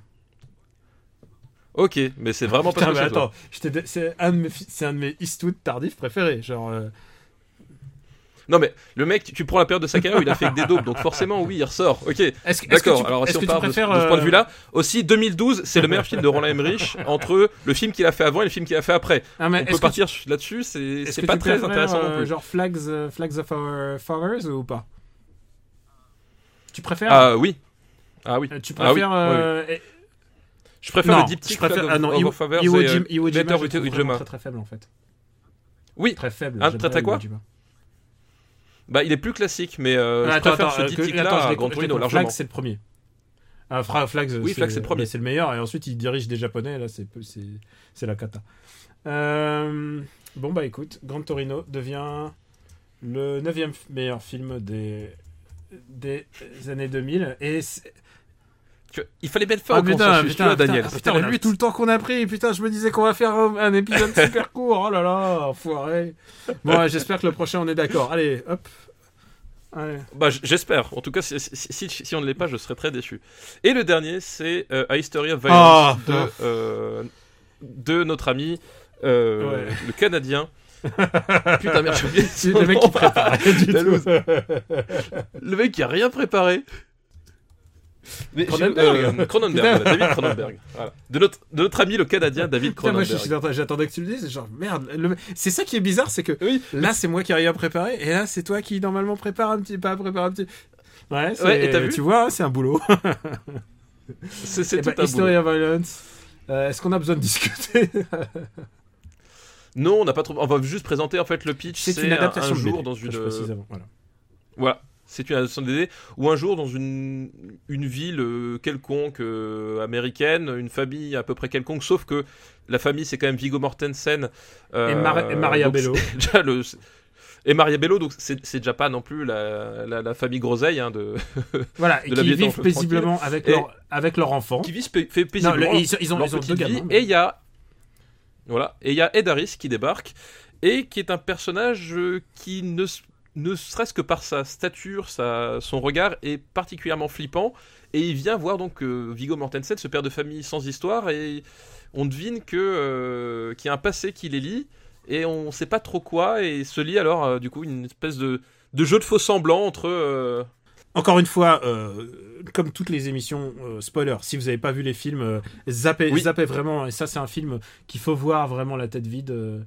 Voilà, parce que et, et, et en fait, tu, tu sais qu'ils sont, enfin, ils sont liés parce que la façon dont, dont euh, Ed Harris euh, le entre en contact avec lui, la façon dont Viggo Mortensen réagit, mais c'est très subtil, c'est-à-dire que tu ne sais pas la nature profonde de ce a. Tu sais pas si les mecs sont frères ou, Ou si s'ils peut-être ils sont sont associés, rencontrés, euh, ou, c'est- c'est- c'est- ou le ou mec s'ils sont rencontrés. ou- il a un dossier. Ouais. Voilà, tu sais pas si, si, si, si à un moment donné le, le type, tu, tu sais pas, tu, tu, tu sais juste qu'il y a un truc, qu'il y a un truc apparemment assez fort, enfin en tout cas qui, est- qui installe d'emblée un climat assez dérangeant, et tu vas voir bah, du coup la déliquescence de, de Mhm. cette famille parfaite. Et normalement, c'est mon, c'est mon, job de de, ce faire le- personnage-là. de, de faire le résumé.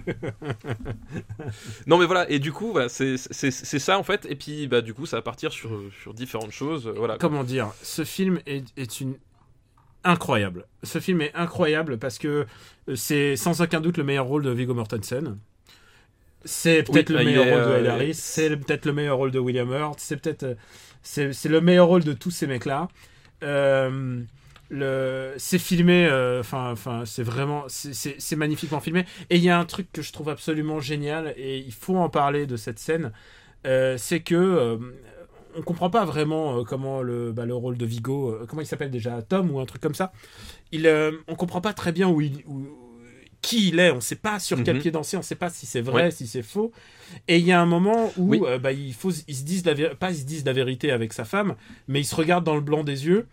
Et, et il se passe un truc, il se passe une scène de sexe, il se passe une scène de hate sex, comme on dit, euh, qui contraste à mort avec l'espèce de, de couple, de couple parfait Bah, euh, de, dans couple- lequel ils étaient parfait, au tout exactement, début, euh, le, le, le père sympathique qui va faire les courses dans le, dans le, le drugstore du village, de la petite ville, de la bourgade vraiment.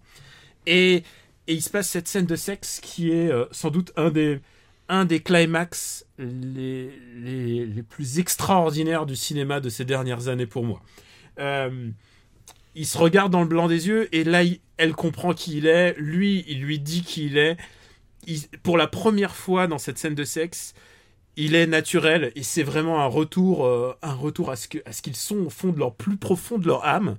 Et, euh, je suis bouleversé par cette scène, oh, même par le finish quoi. Mais ce moment où ils se disent la vérité, je trouve que on peut faire un parallèle. Pour moi, j'aime bien faire les parallèles entre les films. C'est euh, c'est Unbreakable. C'est Unbreakable. Il y a un moment où il- il fait comprendre à sa femme qu'il a compris qui il est et il la prend dans ses bras et c'est un moment de très grande tendresse et il la monte dans, dans la il la prend dans les bras il la monte il la pose sur le lit et pour la première fois ils discutent et là c'est le c'est le prisme inverse c'est qu'ils discutent pas ils se regardent dans le blanc des yeux ils comprennent qui ils sont par le l'acte le plus naturel qui soit le acte le plus violent aussi qui soit parce que c'est une scène qui est extraordinaire je pense que c'est un des plus grands films de Cronenberg Ouais, bah voilà, c'est un, c'est un très. Et justement, on avait, on avait dit beaucoup de mal de Cronenberg. euh, ouais parce dans- que c'est des, des films 90. un peu ambitieux de ambitieux de festival le- les films de festival, etc. Et là, il, il, revient. Alors, il revient pas du tout au cinéma. Enfin, il revient en tout cas pas du tout en surface au cinéma qu'il faisait avant. C'est-à-dire que on, on, on est, on, est- beaucoup moins. bah, on n'est pas. C'est pas un film d'horreur. On est, on est moins sur les thématiques de transformation du corps, etc. Quoique, il y a des, il y a des relents, etc. Euh, mais euh, il revient, bah, c'est pareil, il se réinvente, c'est-à-dire qu'il il, prend, voilà, il, modifie un peu son, cinéma pour faire autre chose.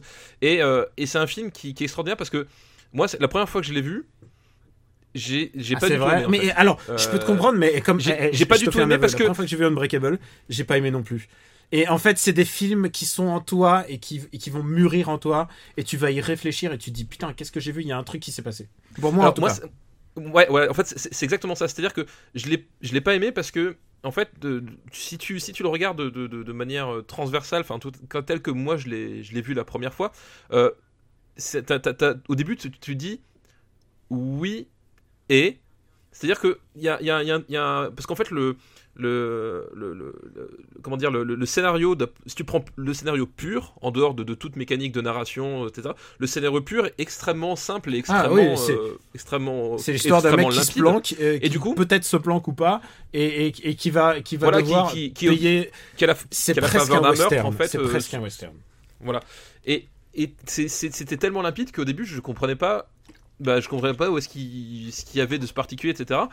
Et il y a un truc qui, m'embêtait tout le temps, que je comprenais pas. Enfin, c'est bah, c'est la scène du début. La toute première scène du film, euh, que je vais pas, que je vais pas révéler. euh, qui. euh, Bon, attends, tu peux, tu peux la révéler par- on par- on parle du film.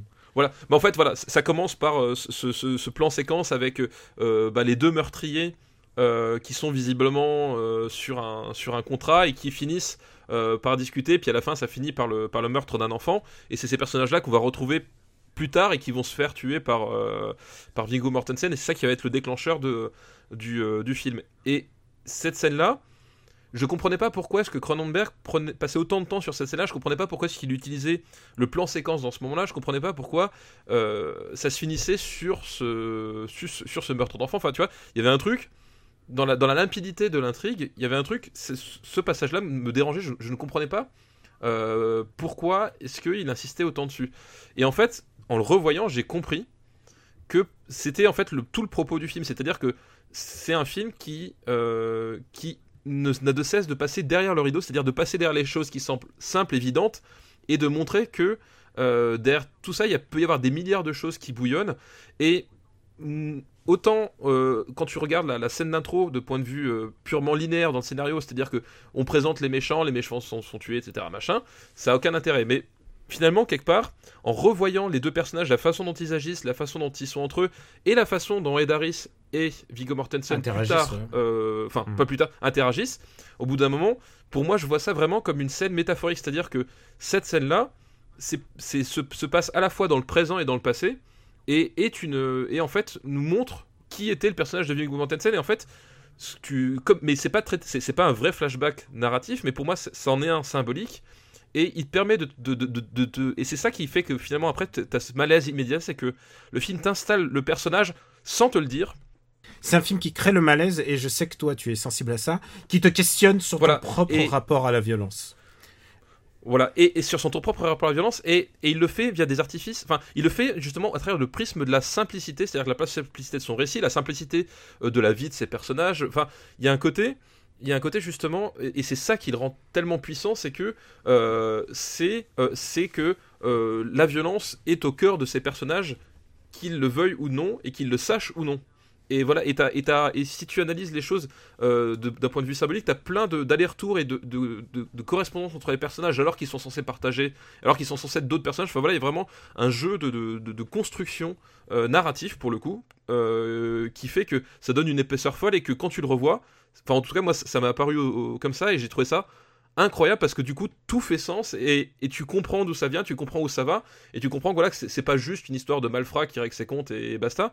Tu comprends que c'est vraiment une, une radiographie euh, à un moment donné euh, eh ben de- de- d'une société qui, euh, qui, aime, qui, qui, qui- aime bien tout gommer en, en parallèle mais qui, et qui à la moindre, à la moindre pichenette bascule. Et c'est vraiment ça le thème du film. tellement quoi. de, de, de manières d'être lu et compris et, et qui te parle de la vérité et de finalement de ce qui est le plus important, de qui on est vraiment quand la vérité, euh, comme on dit, elle est, elle est prise Exactement. au fond du puits quoi. Et ce moment, et le- quand tu comprends ce qui se passe et quand tu le vois de tes pro- et surtout de la manière dont il dirige les acteurs, Viggo Mortensen encore une fois, j'ai dit c'est meilleur Viggo Mortensen sans aucune forme de doute. Ah mais bien sûr. Et, et, tu, et, il, est, il est extraordinaire. Il est extraordinaire dans, tous les registres. C'est-à-dire, il est, il est, il est parfait en, en, en père de famille. Il est flippant en, au moment où on bascule. Enfin, vraiment. Et, et voilà, c'est un film que, que je trouve. euh, Enfin, c'est une vraie leçon de cinéma. C'est un film qui te, qui te, qui te retourne sans que tu t'en aperçoives. Et tu peux, enfin, tu peux vraiment, à mon avis, enfin, tu peux, comme moi, je, suis passé vraiment à côté au début. Et euh, enfin voilà, c'est un film que je trouve euh, fou. Enfin, vraiment, vraiment extraordinaire. Étonnamment, c'est un film qui n'a pas eu de grande euh, éloge, enfin éloge, de prix. euh, prix. Il, a, il a concouru pour la Palme d'Or, figure-toi.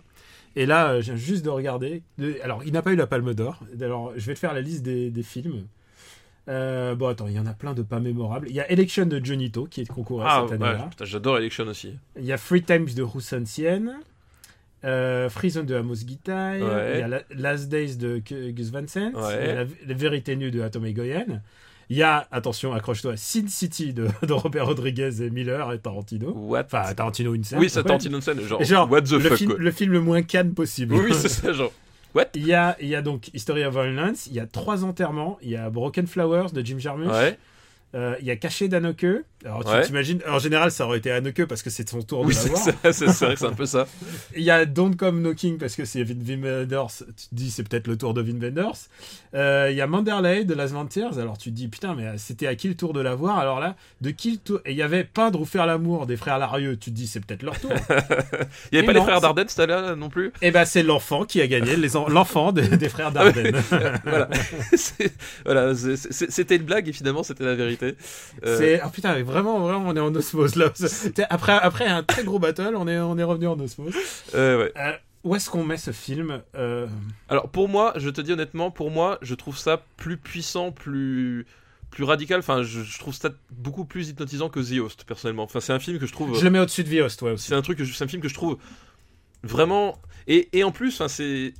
Non, c'est, c'est, tu sais, j'emploie jamais le mot, j'emploie rarement, le- rarement le mot, mais je pense que c'est un chef-d'œuvre. Oui. Euh, c'est au moins son chef-d'œuvre euh, de la fin de sa vie. Et c'est Cronenberg a eu, a eu une carrière. Euh, à- on l'a dit, euh, il avait fait les films de festival qui étaient chiants et tout ça, mais c'est quand même un mec qui a fait The Fly, qui est grand, Oui. un grand, grand, grand, grand film, Bien sûr, c'est. et qui est un mec qui a complètement recon- euh, reconstruit son style. Exactement. Et, et ensuite, il a fait ce diptyque qui est History of Violence, et ensuite c'est Eastern Promises, Ouais. que, j'a- que j'adore aussi. Je vous préviens. J'aime moins déjà, mais. euh, non, bah, non, mais le problème, c'est que tu, là, on a quand même scoré le meilleur film des années 2000. Ouais, non mais. Évidemment que tu aimes moins. Mais History, Mais- enfin, ouais, c'est- il y a un truc. Enfin, mais, mais, voilà. mais ce film, ce film, a touché, et j'aime pas être encore, mais il a touché à la vérité du cinéma. Non, mais oui, c'est ça. Il y, a, il y a un côté vraiment. Il y a un côté euh, euh, ah, total. Enfin, c'est un film, comme dit, il est. Il, il- il a tellement de degrés de lecture, tellement de, de portes d'entrée, et euh, tout est, tout est relié, tout est, tout est cohérent. Enfin, il y a un truc. C'est pour que ça- quelle grande C'est un maîtrise. film Quoi. que je mette au-dessus de The Host. Alors, je sais pas s'il finira, euh, si ça sera le Ah meilleur bon, on film sait des pas, mais. euh, des 2000, mais, mais en tout cas, History of Violence est, entre très violemment Voilà. en première position, Voilà. et c'est comme on l'attendait. Euh, T'as vu, j'ai remercie- bien fait terminer remer- par celui-là quand même. Voilà. Ah oui, putain. je remercie Alex pour sa liste. Oui, merci Alex, un très bonne liste, et merci d'y avoir pensé, tu vois. Bah écoute, euh, il me reste encore quelques listes, hein, on, se les fait quand même. Ah bah oui, même bien si sûr. on- Allez. Putain, euh, putain, allez. Allez, on est chaud là, on est bouillant. On se fait une liste de, de notre camarade et ami Iggy, qui nous écrit depuis, Oui, c'est vrai, un habitué depuis aussi. l'Angleterre.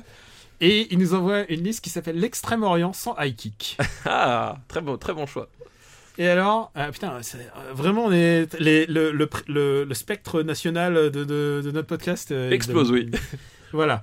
Alors, son premier film est 2048 de Wong Kar Wai. Ah bah oui, forcément. Donc euh, 2048. Alors, Wo- Wong Kar Wai, donc, euh, qui, en fait, 2048, c'est la suite de. Euh, euh, euh, le truc In the Mood for. Love. In the Mood for Love. oui, oui, c'est vrai. Et c'est la suite, mais proto-suite. C'est-à-dire, euh, 2048 est un film expérimental. Encore une fois, Wong Kar Wai a fait son, son petit truc habituel. C'est-à-dire, il, a, il écrivait les. Il, le écrit- rôle- il les écrivait le scénario pendant qu'il le tournait, quoi. Voilà. voilà, au jour le jour, Au jour le jour, presque, presque toujours fait. Sauf que là, en plus, il y a des petits portés SF, puisqu'il y a des passages qui se déroulent dans le futur, euh, en 2048 donc. Euh, mais voilà, et genre, il y a. Alors c'est pas 2048, c'est 2046. Non? Euh, c'est- ah, c'est 2046 Ouais. Ah bah c'est marrant parce que Guy m'a mis 2048. Oui, non, c'est comme quoi- 2046, oui. donc- Et, et oui, c'est 2046, c'est le nom de la chambre, euh, la chambre de In the Mood for Love. Voilà, exactement. C'est la, la chambre où se retrouve le, le personnage de, de Tony Lung. Ouais. euh, et euh, c'est qui C'est euh, Euh, Ma- euh, Maggie Chung. Maggie Chung, voilà, dans, dans In the Mood for Love. Donc euh, voilà, la connexion se, se fait là, c'est, euh, se fait là entre, entre, entre les deux films. Il y a aussi une connexion évidemment dans le style. hein. C'est, euh, c'est, euh, Ah ouais, c'est des gens beaux. Euh, c'est des beaux qui posent. C'est des qu'à- qui posent devant des, des décors euh, évanescents. Euh, Ouais, mais en même temps, il y a une telle science du cadrage. En fait, en fait, voilà, le problème de ce film, à mon avis, et peut-être tu vas me, tu, tu, tu vas me contredire, mais je pense que le problème de hum, 2046, c'est la suite d'un grand film de style, et il doit affronter, euh, il doit affronter cet aîné, et il est jamais, il est pas aussi affûté. Euh, vraiment, In the Mood for Love a une vraie putain de proposition de cinéma, euh, que tu l'acceptes ou pas, c'est différent. Mais il, te présente des acteurs au summum de leur beauté et cadré le cadrage et le cadrage la, le- la photo de ce film enfin ça me ça me sidère. Je trouve ça je, trouve- ce magnifique le, In the Mood for Love. Donc 2046 pêche un petit peu. Voilà, non mais je suis entièrement d'accord, c'est que euh, et, c'est très curieux parce que euh, In the Mood for Love, enfin c'est un film, euh, enfin c'est un, un, un pur film de, euh, c'est très visuel, très posé, très euh, euh, très lancinant, etc. Et là il fait une, espèce de suite spirituelle euh, qui ben se contente de, de trop proposer la même chose, mais bah, ça a déjà été fait, ça fonctionne moins bien, t'as déjà vu, euh, voilà, c'est Ouais. et, et du coup, euh, c'est un film dont je vois sincèrement vraiment plus trop l'intérêt. Euh, et en plus il a eu du mal à le monter à- parce qu'il il était là pour le montrer à Cannes et il était en plein montage. C'est un mec qui prend énormément de temps de production En plus, il y a eu un problème, je crois qu'à l'époque c'était le SRAS, donc euh, il, a eu, euh, il a eu des problèmes pour monter son film. Euh, c'est pas un film qui a eu la Palme d'Or, je crois que c'était l'année de Tarantino, donc c'était c'était Bowling for Columbine. Ouais, Bowling for Columbine, du coup, si c'est Tarantino président du jury. qu'il ouais. a eu, et, et Old Boy en la, la médaille en chocolat. Et Ball Boy, c'était la mise en ouais. scène, je crois, non? Ou c'était prix du jury? Je crois que c'était prix du jury. Ah, peut-être, ouais. enfin, Il ouais. il est possible, je, je me souviens plus très bien. J'ai moins d'affect que pour In the Mood for Love. In the Mood for Love, c'est son, vraiment son paroxysme. Euh, dans celui-là, je crois que c'est celui-là où il y a Faye Wong. Faye Wong, que tu as sûrement entendu, puisque c'est la chanteuse de, du générique euh, de Final Fantasy VIII. Ah oui, d'accord. d'accord. Et, et, et, et je pense que je suis moins fan. Je trouve que Mon Car Wai va être moins intéressant au fur et à mesure Oui. du film. Oui, bah de toute façon, Euh, My, Blue- My Blueberry Nights, je le trouve affligeant. Non mais de toute façon, pour moi enfin je- moi je préférais le Wong Kar Wai des années 80-90 euh, Ah bah ouais. parce qu'il y avait vraiment une fraîcheur, enfin il y avait un truc, euh, il y avait une, il y avait une- enfin c'était des, des films euh, enfin souvent contemplatifs etc. Mais t'avais une vraie énergie, enfin c'est difficile à décrire, mais t'avais un une vraie envie, etc. Puis euh, il a atteint son, son espèce de paroxysme formel et institutionnel avec euh, In the Mood for Love. Euh, c'est un, un très bon film. Euh, quand je dis institutionnel, c'est pas là cette fois c'est pas forcément au sens péjoratif, mais c'est il est plus disons qu'il est plus dirigé pour aussi pour les pour les occidentaux quelque part que ses, premiers comme Ah, le pour Express moi, etc. Pour moi, c'est comme un film de commande pour le pour le, les fans occidentaux Voilà de c'est ça. For Love. quoi. tu, tu, tu prends un Chunking C'est les mecs Express qui ont ou un, découvert ou un- the Mood for ou un Love en DVD, Together. ils ont dit waouh, on veut en voir d'autres Voilà. comme ça, et il leur a fait un peu une suite. Voilà. Tu, tu prends un Chunking Express ou un Happy Together, euh, c'est c'est des films qui sont pour le coup beaucoup plus, euh, beaucoup plus chinois, enfin beaucoup plus, euh, beaucoup plus hermétiques entre guillemets qu'In the Mood for Love, qui, qui vraiment fait un espèce de travail de synthèse très réussi. Et là 2046, il- enfin voilà, c'est vraiment le plat réchauffé. C'est un. Non, c'est pas. Bah, pour pas moi- achevé. c'est un, film expérimental. voilà. Ouais, mais encore, je- le côté expérimental, pour moi, j'ai vraiment du mal, à, enfin, pardonner façon de parler, c'est que euh, il nous, enfin, moi, j'avais l'impression de, de- Au de- moins, il a pas fait la même chose. quoi. pour, pour moi, j'ai l'impression qu'il essayait de refaire la, la même chose, mais que c'est pas un film où j'ai l'impression qu'il croit vraiment à ce qu'il fait. Non. Enfin, il sait pas trop ce qu'il fait. Euh, il, il a vu ça, il a vu Love, ça marchait. Enfin, il y a un côté, il y a un côté 20, enfin vraiment dans, dans, dans 2046, euh, qui au-delà de, de, de la photo et des, et voilà, comme on a dit, de la technique du cadrage, etc. Enfin, c'est Wong Kar Wai, il a un vrai œil, mais c'est un film que je trouve euh, vain et, et assez inutile, quoi. Hmm.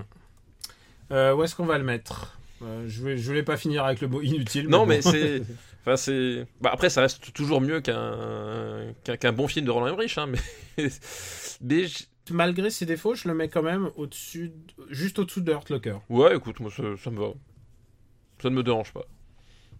Parce que il y a quand même une espèce de recherche. Enfin, il y a. un- Oui, puis, puis enfin, quelque part, c'est un film où tu, tu, tu peux peut-être y trouver ton compte, je sais pas. Enfin, moi, en tout cas, j'ai pas, j'ai pas trop compris l'intérêt de ce film-là dans sa carrière et, et même dans son propos. Enfin, je veux dire, c'est parce qu'In the Mood for Love, t'as vraiment euh, cette espèce de d'histoire d'amour euh, euh, très très forte et, euh, et en même temps très euh, très pudique. Euh, Là, c'est ça. Je trouvais ça beaucoup moins, beaucoup moins fort, beaucoup moins. Mm. Euh, voilà, c'était, voilà, ça fonctionnait, ça fonctionnait moins, quoi. C'est ça. Autre film asiatique sans coup de pied sauté, c'est Printemps, été, automne, hiver et printemps de Kim Ki-duk. De Kim Ki-duk. Alors, euh, attends, que je Est-ce que tu te restitue. souviens? Alors, c'est je- je- c'est un, un- un mec dans un temple bouddhiste reculé, loin de tout. Euh, c'est un temple en bois et il est entouré de flotte. Genre, vraiment, c'est comme une espèce d'île. Et il y a un vieux maître et un gamin et, il lui fait son éducation, en fait, à ce gamin. Et euh, bah, bah, au, fur et à mesure, euh, au fur et à mesure, tu le vois, en fonction des saisons, en fait, il prend beaucoup d'années, en fait. Et, ça commence printemps et, été, il devient ado et automne et à chaque fois il y a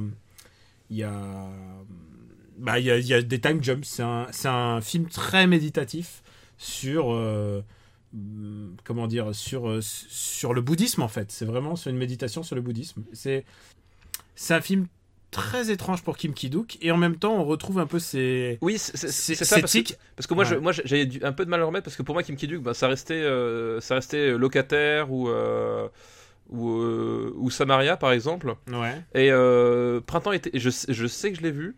Et euh, en fait, je me, rappelle effectivement d'images. Enfin, je me rappelle surtout de la composante euh, aquatique, aqueuse euh, de, ce- film-là, qui, donnait une atmosphère assez, assez particulière. Mais c'est étrange, c'est un film. J'ai jamais trop réussi à rentrer dedans en fait. moi je me souviens assez du film et je trouve qu'il y a des moments d'une grande puissance mais vraiment genre l'Asie sans chiquer en fait il y, a, il y a une forme de d'approche de la violence dans, dans chacune des saisons en fait Euh, Oui, parce que au début au début, au T'as un début rapport quand il avec, est gamin avec- avec les animaux aussi. Enfin, quand il est gamin il, il fait de la torture sur des animaux oui, c'est ça. Voilà, t'as un tout le rapport avec les dans, animaux. tout- euh. dans tous les Kim Ki-duk il y a un rapport avec violence animale Ouais, ouais, Tous- bah, de toute façon, oui, bah, c'est ce que tu dis, enfin, c'est la thématique bouddhiste euh, Hmm. aussi. Enfin, c'est. c'est ce que tu fais à la nature elle te finit par film, te tu peux faire à toi. Voilà, exactement. Et ensuite, il est ado, il y a une femme qui se ramène et il se barre avec la femme, si je me souviens bien. Euh, ou plutôt c'est son maître qui lui dit ah non pas de femme ici, et finalement il finit par partir. Ensuite, euh, lui se réfugie, euh, je crois que lui se réfugie dans le temple parce qu'il est, il est poursuivi par des policiers parce qu'il aurait tué sa femme. Et là, son maître, il l'empêche de, de se flinguer et il lui fait graver. euh, je suis désolé. Enfin, il lui fait graver des, des caractères, des caractères euh, euh, chinois sur. Chinois ou coréen? tout- Ah bah euh, asiatique. c'est non, c'est sans doute chinois. hein, c'est des caractères chinois. Euh, sur le, euh, c'est du bouddhisme. Sur le, le ponton de, de, de leur, enfin l'embarcadère du temple. Du temple, ouais. Et, et il passe sa nuit à le faire, et à la fin, il y a des flics qui arrivent.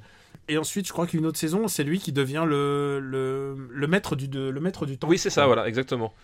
Et, et il devient à ce moment-là le maître, et du coup, euh, bah voilà.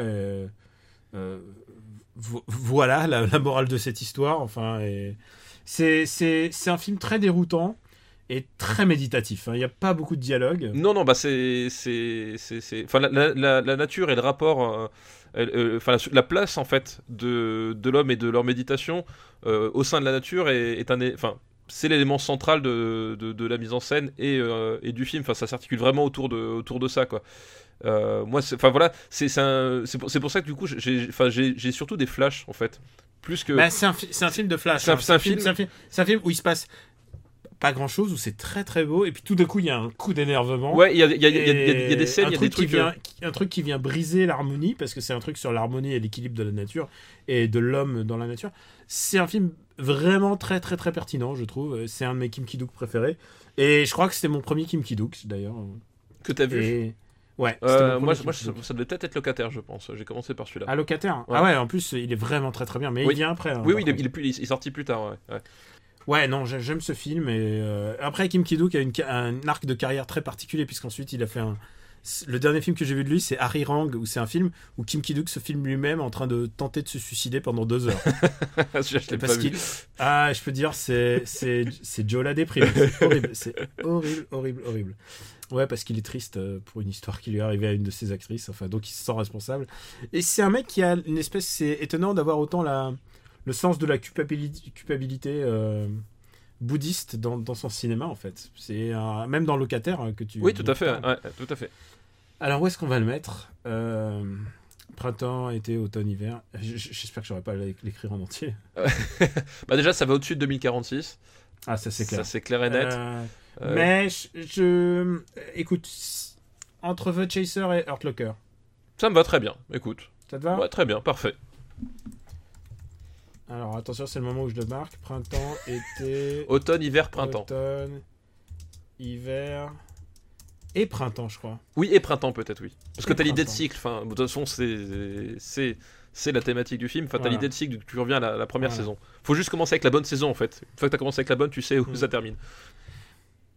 Dernier film de la liste de Iggy, c'est Millennium Actress de Satoshi Kon. Ah oui, d'accord, oui, oui. Tout à fait. Est-ce que tu l'as vu? Euh, oui, je l'ai vu. Millième actrice. Écoute, c'est rare que je dise ça, euh, mais en plus j'ai employé le mot il n'y a pas si longtemps euh, pour, euh, pour notre ami Cronenberg. Mais euh, qui est donc le, le titre original, donc act- l'actrice millénaire, c'est un pur chef-d'œuvre. Et à tel point, enfin, et je le dis parce que il n'y aura plus jamais aucun autre film de Satoshi Il n'y aura malheureusement plus aucun travaux de Satoshi Kon. Euh, Et voilà. c'est un film, c'est un film d'une acuité, d'une vision, d'une finesse, d'une intelligence. Et ça me fait presque de la peine qu'on n'aura plus jamais un aussi grand film de cinéma.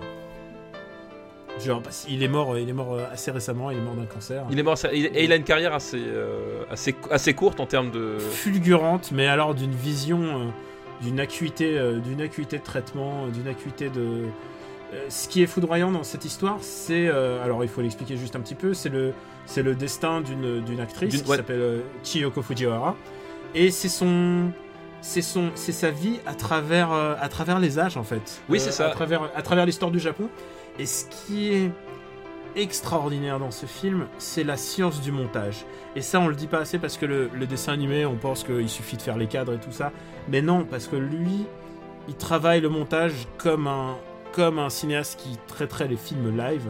Et ça se voit. Euh, Il y a beaucoup de, beaucoup de vidéos sur internet qui analysent son style. et c'est un style absolument unique.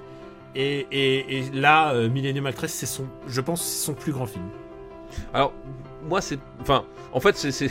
Enfin, moi, c'est pas mon film préféré de Satoshi Kon, mais en même temps, Satoshi Kon n'a fait que des grands films. Donc, voilà, genre, genre, c'est pas vraiment gênant, euh, c'est cette pas, assertion. c'est pas ton film préféré Non. dans, de- dans une série de grands. Voilà, c'est ça, c'est un type, il a. Enfin, moi, je, moi, je- moi, Satoshi Kon, je l'ai découvert euh, sur le tard et j'ai découvert à travers euh, la télé avec Paranoia Agent en fait. Ah Euh, d'accord, ok. Ah oui, mais qui est une bonne porte d'entrée aussi. Et Paranoia Agent qui, qui est une série, mais. euh, Enfin, c'est une série à voir, enfin, vraiment, je la trouve extraordinaire. Hmm. euh, qui, bah, de toute façon, qui, qui contient toutes les, euh, toutes les, les obsessions de son, de son réalisateur, parce que c'est un type qui a, qui a un, un- un regard sur ses, sur ses contemporains. Enfin, euh, faut savoir, Sat- Satoshi Kon, il a, il a longtemps travaillé dans, dans la télévision, euh, la télévision classique. Enfin, voilà, le, circuit télévisuel avant de devenir euh, réalisateur de, cinéma. Et euh, donc, il, a, beaucoup vu ce, monde par la petite lucarne entre guillemets.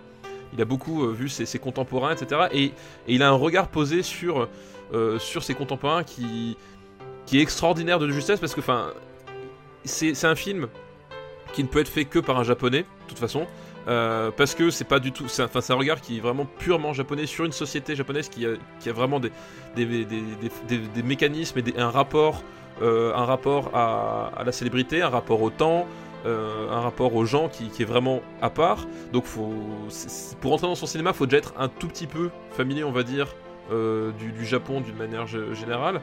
Mais une fois que tu, connais un petit peu le- les bases, on va dire, c'est vraiment d'une puissance, euh, c'est vraiment d'une puissance extraordinaire. Ah, c'est- tellement beau, c'est tellement beau. Il y a un truc. c'est tellement est- beau et en même temps, c'est c'est t'as une espèce de, de, de, de mélancolie sourde. Enfin, il y a un côté, euh, euh, ça te prend vraiment. Enfin, dans ce film-là, dans tous ces films, il y a, y y ce côté que Satoshi Kon, il, il arrive à, à- à t'attraper, euh, à t'attraper le- les tripes et, et, à, et à te les, et à te les retourner. Enfin, il y a un côté, euh, ce- ce- ce- il y a un côté viscéral sans Et être, euh, sans, sans- viscéral pas au sens Pe- Peckinpah, mais vraiment au sens viscéral, au sens dans tes tripes, euh, dans son cinéma qui, qui, qui est vraiment extraordinaire, quoi.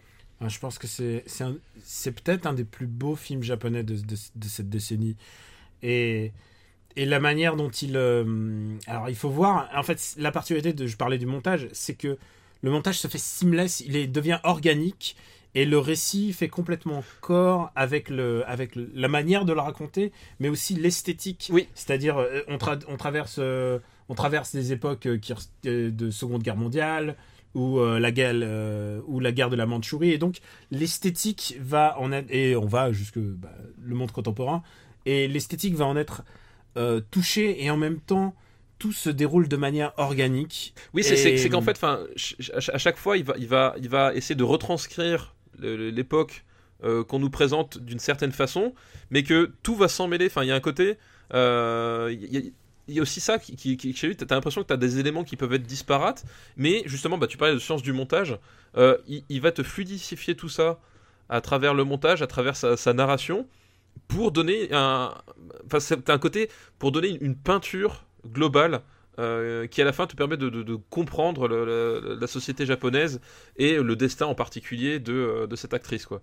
Ouais. Et ouais, alors du coup, il y a plein de faux semblants, de trompe, Ah oui, bah, bien de sûr, fondus, en- de fondus extraordinaires. C'est d'une, c'est d'une acuité. euh, c'est- d'une c'est d'une acuité euh, et, et extraordinaire.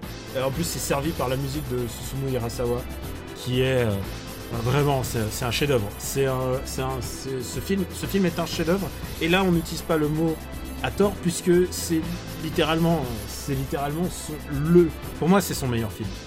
Et ouais, je, je, à la fois je suis fasciné par ce film et ça me rend presque triste que que que les choses doivent s'arrêter et qu'elles s'arrêtent comme ça et, et ça lui ajoute presque un degré de mélancolie. Ce mec a réussi à capter euh, un peu cette toute la vivacité de Miyazaki euh, qui est la représentation des filles justement au cinéma, euh, l'histoire d'une petite fille qui apprend à grandir. Le mec il te fait une synthèse de tout ça, il te l'expédie en je sais pas en 90 minutes. Euh, il, t'expédie ça et il te fait c'est toute la synthèse du film de Miyazaki mais avec mais, mais, mais, mais même un, grade au-dessus, je presque.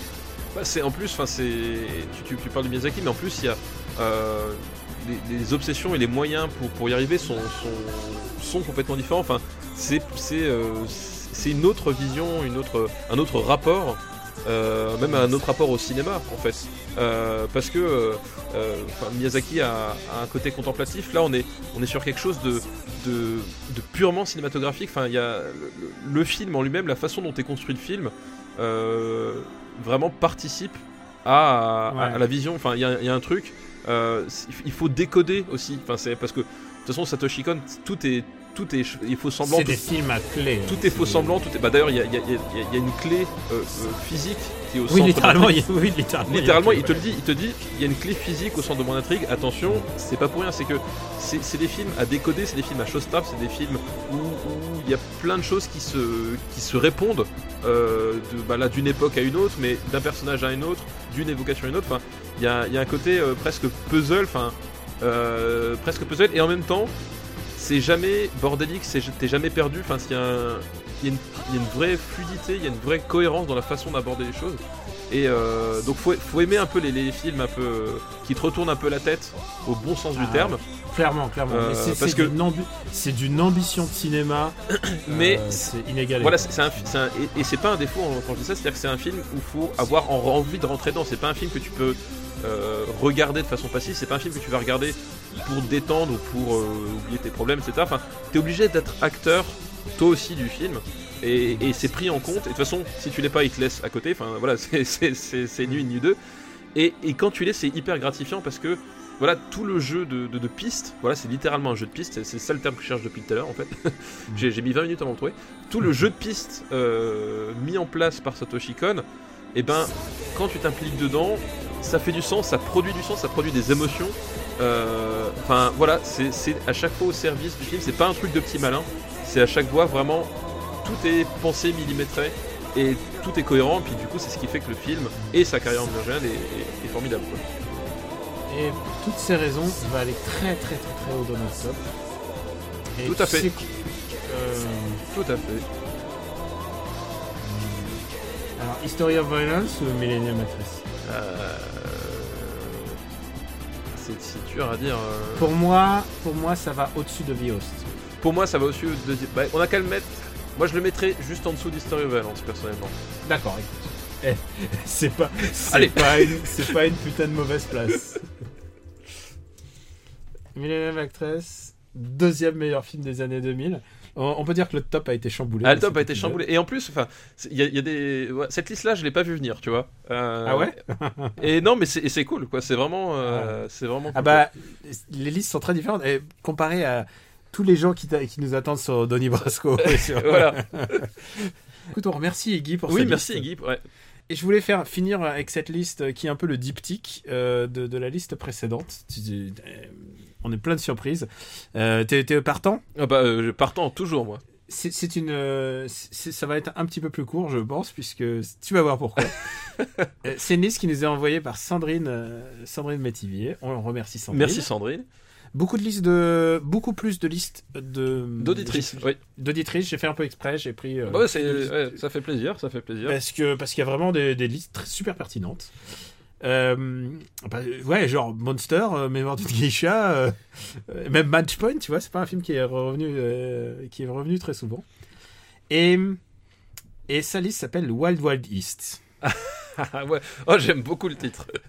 Et donc le premier film de sa liste, on vient de le voir, c'est Printemps, été, automne, hiver Voilà, et. Printemps. On va pas le revoir. Tout à fait. Et le deuxième film de sa liste, c'est un film que je sais que tu as vu, parce que je me suis enquéri, ce coup-ci. Je envoyé des, des SMS sibilants.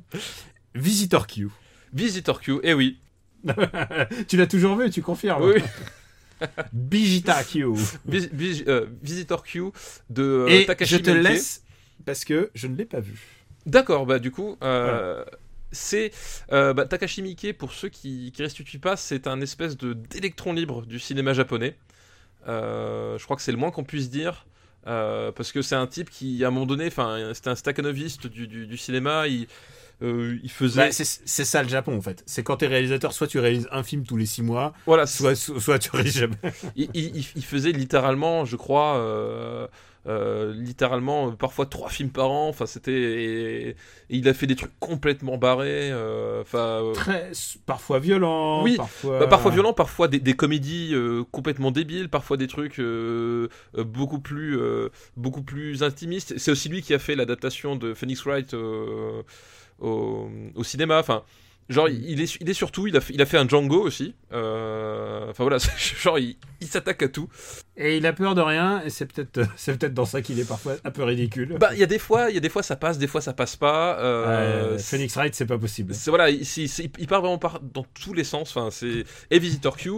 euh, Et il faut dire un truc, c'est qu'il est pas aidé aussi par le les acteurs, les acteurs japonais qui sont vraiment moins bons. Cette génération est quand même vraiment beaucoup Bah, moins de toute façon, bonne que- oui, mais de toute façon, et je pense même pas qu'il avait le, le budget pour travailler avec des grands acteurs, des choses comme ça. Enfin, il y avait aussi, il y a aussi un côté euh, bricoleur fou euh, Mm. euh, qu'on peut rapprocher d'ailleurs d'une certaine façon de, de Tsuyark de, de ses débuts.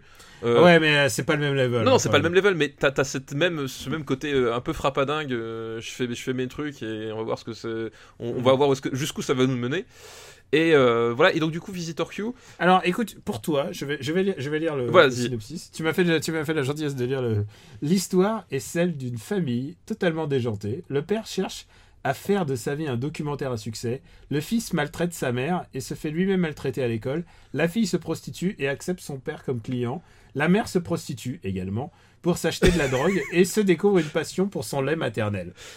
Amuse-toi. Voilà. Et bah, écoute, euh, avec ce pitch-là, euh, vous dites mais qu'est-ce que c'est que ce film? Et, eh ben écoutez, euh, en le regardant, vous aurez exactement l'impression, vous ressortirez du film en disant mais qu'est-ce que bordel j'ai bien pu voir? Ça part dans tous les sens, euh, vraiment.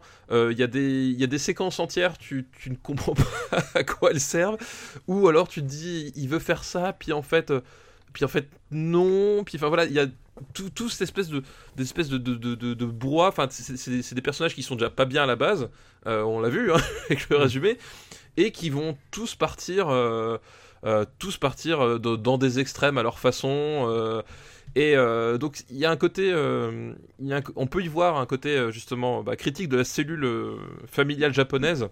Euh, qui est bah, qui est assez particulière hein, faut- en tout cas la famille traditionnelle japonaise Ah bah, c'est pas la famille tradie. voilà, c'est où globalement tu, tout- tous les, tous les, toutes les générations euh, sont amenées à vivre sous le même toit et, et le, le respect des ancêtres, euh, le sacrifice des, des jeunes générations, tout ça. Enfin voilà, c'est c'est un fonctionnement assez, assez différent de celui qu'on connaît, mais qui est encore très ancré.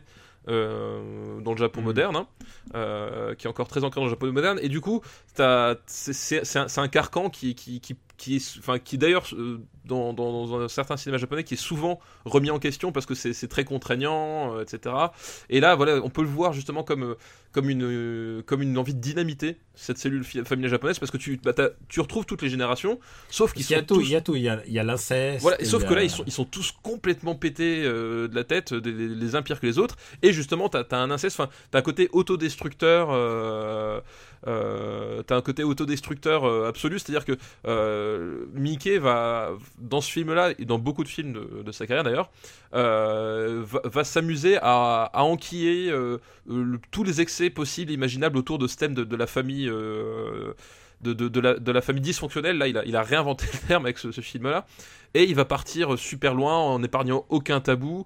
Euh, en- en- Parce que c'est, ça a l'air euh, plus hardcore que Ozon quand même. oui, voilà, c'est bah, un, un côté ozon, mais c'est encore plus, encore plus maboule, quoi. Enfin, c'est encore plus maboule. euh, Il, il ose un peu tout, et t'as as ce côté, euh, t'as ce côté, quel- t'as un côté euh, impact maximum, c'est-à-dire qu'à un moment donné, t'as as, des scènes où tu sais pas, tu, enfin, c'est pas très bien raccordé au reste de la narration, tu, la narration, pardon, c'est pas très bien amené, mais tu, tu vois qu'il avait une idée forte derrière, qu'il a envie de te faire subir quelque chose, et il va y aller quand même, quoi. Et donc, t'as un côté un peu. euh, un peu toi, t'es un peu le, le, punching ball finalement de, Mickey dans ce film-là. T'es, brinque-ballé de, droite à gauche, tu t'en prends un peu plein la tronche. Et euh, voilà, c'est un, un, un film très bizarre à voir.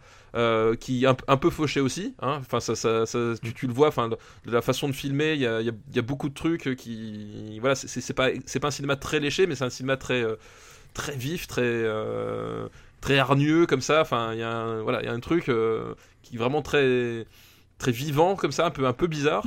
Et donc moi, c'est un film. Où est-ce que tu vas le mettre Voilà. Là, je suis en train de me dire. Moi, c'est- un film que c'est pas mon Mickey préféré.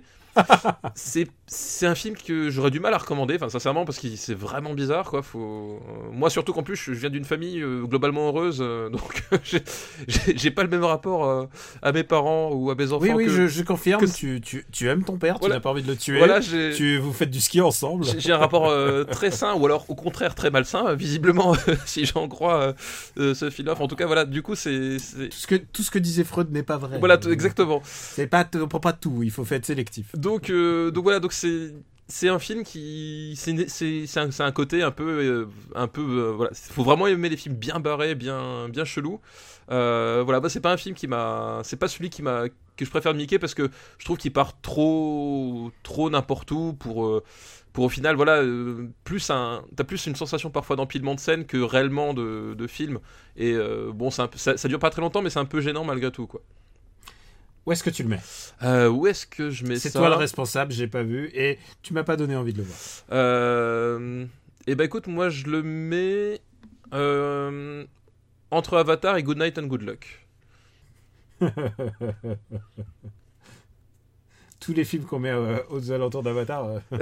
Voilà, mais c'est. Alors après, je je pense que ça, ça, ça peut devenir, euh, ça peut devenir culte pour certains parce que c'est pas un film que tu vas revoir tous les jours euh, sous cette forme-là. Enfin, c'est. Mais il faut vraiment Mec, aimer ce genre de mec, cinéma, j'ai- c'est très bizarre quoi. Troisième film de la liste de Sandrine, c'est La saveur de la pastèque. La saveur de la pastèque. Est-ce que tu l'as vu? Non. C'est Tsang Ming Lai. Non, je ne l'ai pas Tsang vu. Liang. Alors je, je, je le connais pour une de ces scènes parce qu'on m'en a beaucoup parlé, mais euh, je ne l'ai pas vu en lui-même. Alors, est-ce que c'est la scène de, du, du doigtage La scène, ben oui. Ah ok d'accord, bah, c'est la scène d'ouverture en fait presque. Euh, alors peut-être, j'ai pas vu le film comme dit. Moi, je, je- Alors. je connais juste cette scène-là parce qu'on on m'en a parlé et puis euh, j'avais lu des, des, des trucs dessus, mais juste cette scène-là qui avait apparemment beaucoup les- marqué les gens, mais moi je ne l'ai pas vu. Ah, moi j'aime moi, j'aime bien la scène de fin qui est assez rigolote. Mais... Euh, alors évidemment c'est un point de vue masculin hein, de- sur, sur- sur la chose. Euh, euh, c'est un film qui se déroule à... Bon c'est moi qui m'en charge alors. Bah oui, c'est un ouais. film qui se déroule à, à Taïwan. Et c'est la sécheresse. Et le seul palliatif qu'ils ont trouvé, enfin non, ils en ont trouvé d'autres, mais le truc le plus efficace, c'est que chacun garde une pastèque en fait. Le jus de pastèque, c'est la seule manière de se rafraîchir. Il n'y a plus assez de flotte. Et, euh, et du coup, tout le monde se balade avec une pastèque. Et tout ce que je viens de dire n'a rien à voir, puisque la première scène, c'est, euh, je crois qu'elle est, c'est la fille avec la cu- les cuisses ouvertes, et le mec est en train de la, de la doigter. Et euh, oh, mais, ah, parental advisory, attention, ce podcast n'est pas pour les enfants. Le mec est, le mec est en train de la doigter et il doit en fait, il doite pas elle directement, mais il doite la pastèque en fait. Et, et dès qu'il y a un acte sexuel, il est un peu caché par une pastèque. Mais c'est très bizarre parce que tout ce qui peut arriver, tu sais, le, le, les pépins, Oui, les, ouais. les bah, tout ça, et ça, ça gicle Tout de ça c'est gardé. Voilà, c'est et à un moment et il y a une histoire entre évidemment un couple qui va se former et lui il est acteur porno et, euh, et il cache euh, le fait qu'il est acteur porno et euh, bah, le gros reveal à la fin c'est qu'elle le découvre. Et parce qu'elle tombe sur un de ses tournages et et c'est un film barré en fait. Il n'y a jamais eu autant de, de pastèques dans un acte sexuel.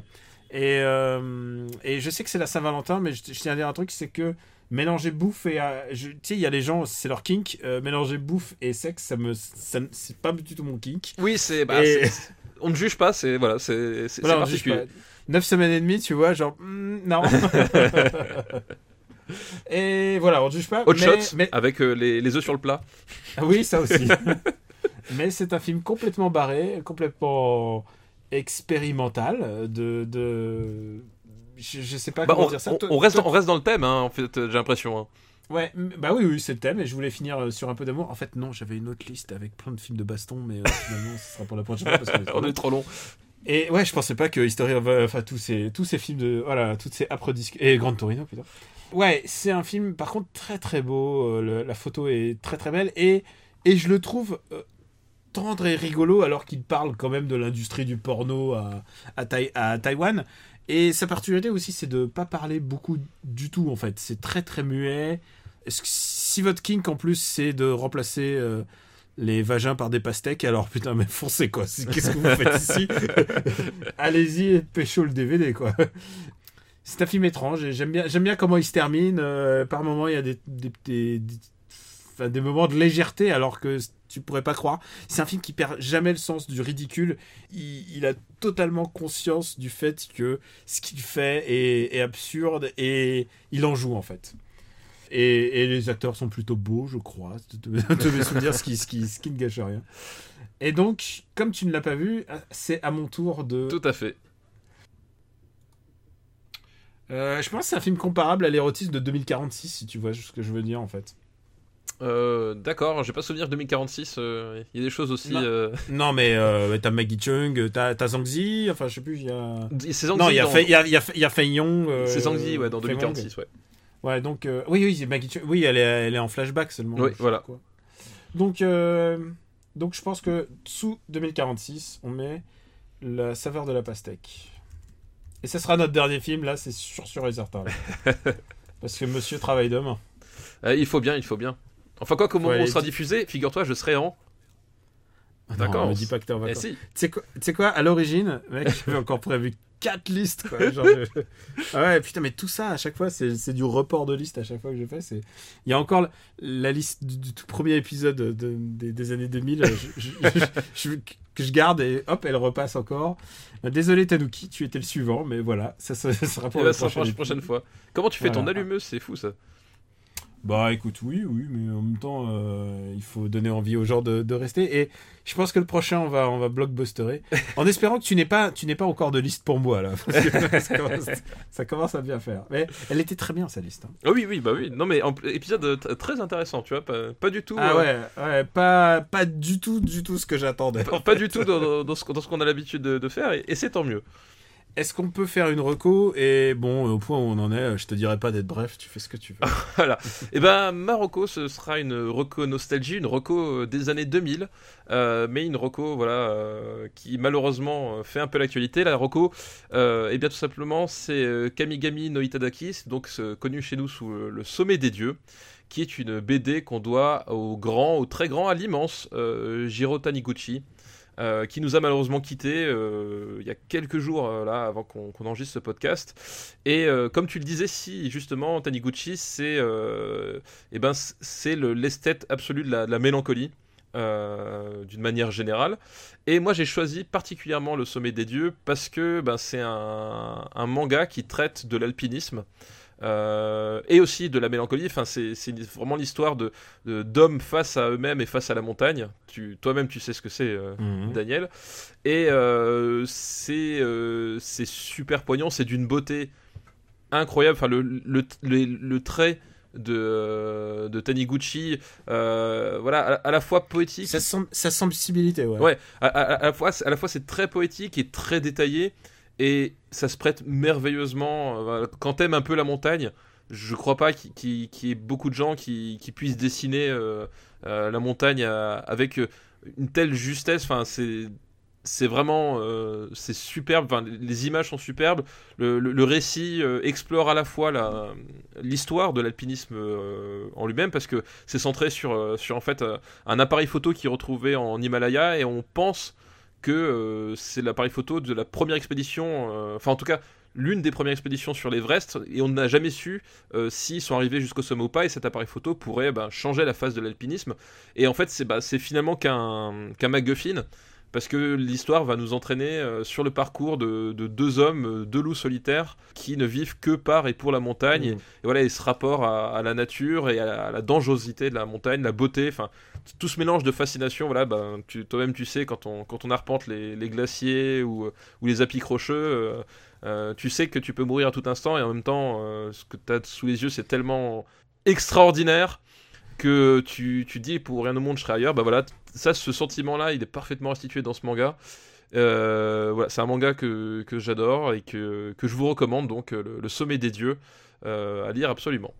Bon, on se donne rendez-vous à la Mèche orientale. Exactement, exactement. Je pensais pas qu'on allait être 100% Asie, mais alors euh, c'est c'est un hasard pur. Euh, je recommande deux bouquins que j'ai achetés euh, au Japon et que bah, maintenant avec la magie d'internet il est facile de se trouver. Tu sais que ma pa- j'ai deux passions dans la vie, c'est euh, enfin j'en ai plus. en fait. De passion, voilà.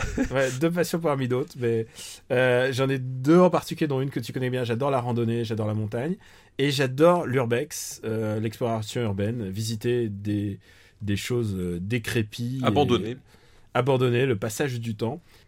Et là, j'ai un, j'ai un bouquin qui s'appelle Gunkanjima Zenkyo, qui s'appelle Gunkanjima Odyssey Archives.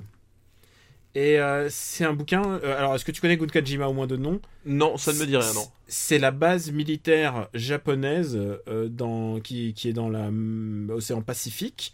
Qui tu vois dans le Skyfall, je crois que c'était dans Skyfall que tu. Ah oui, le, oui, tout à Ouais. fait. Oui, oui, Et en fait, oui, c'est une vraie, c'est une Où- vraie base militaire. Où James. Bond est incapable de tirer sur, sur, le, sur un verre. Oui, exactement. Exactement, tout à fait, je vois. Et c'est une base militaire qui existe encore et qui est pas vraiment visitable. Elle est visitable, mais c'est un peu pipeau. Et malheureusement, j'ai pas pu, j'ai pas eu l'occasion de, la visiter. Mais il y a beaucoup de documents qui existent dessus. Et ce bouquin, en l'occurrence, euh, donc Gunkajima Odyssey Archives, est magnifique si vous voulez vraiment euh, des belles images. Et c'est pas des images euh, one again, tu sais, comme font parfois les, gens qui font de l'urbex, c'est-à-dire avec ils y vont avec leur appareil 4K, ils font des des des angles un peu matu vu.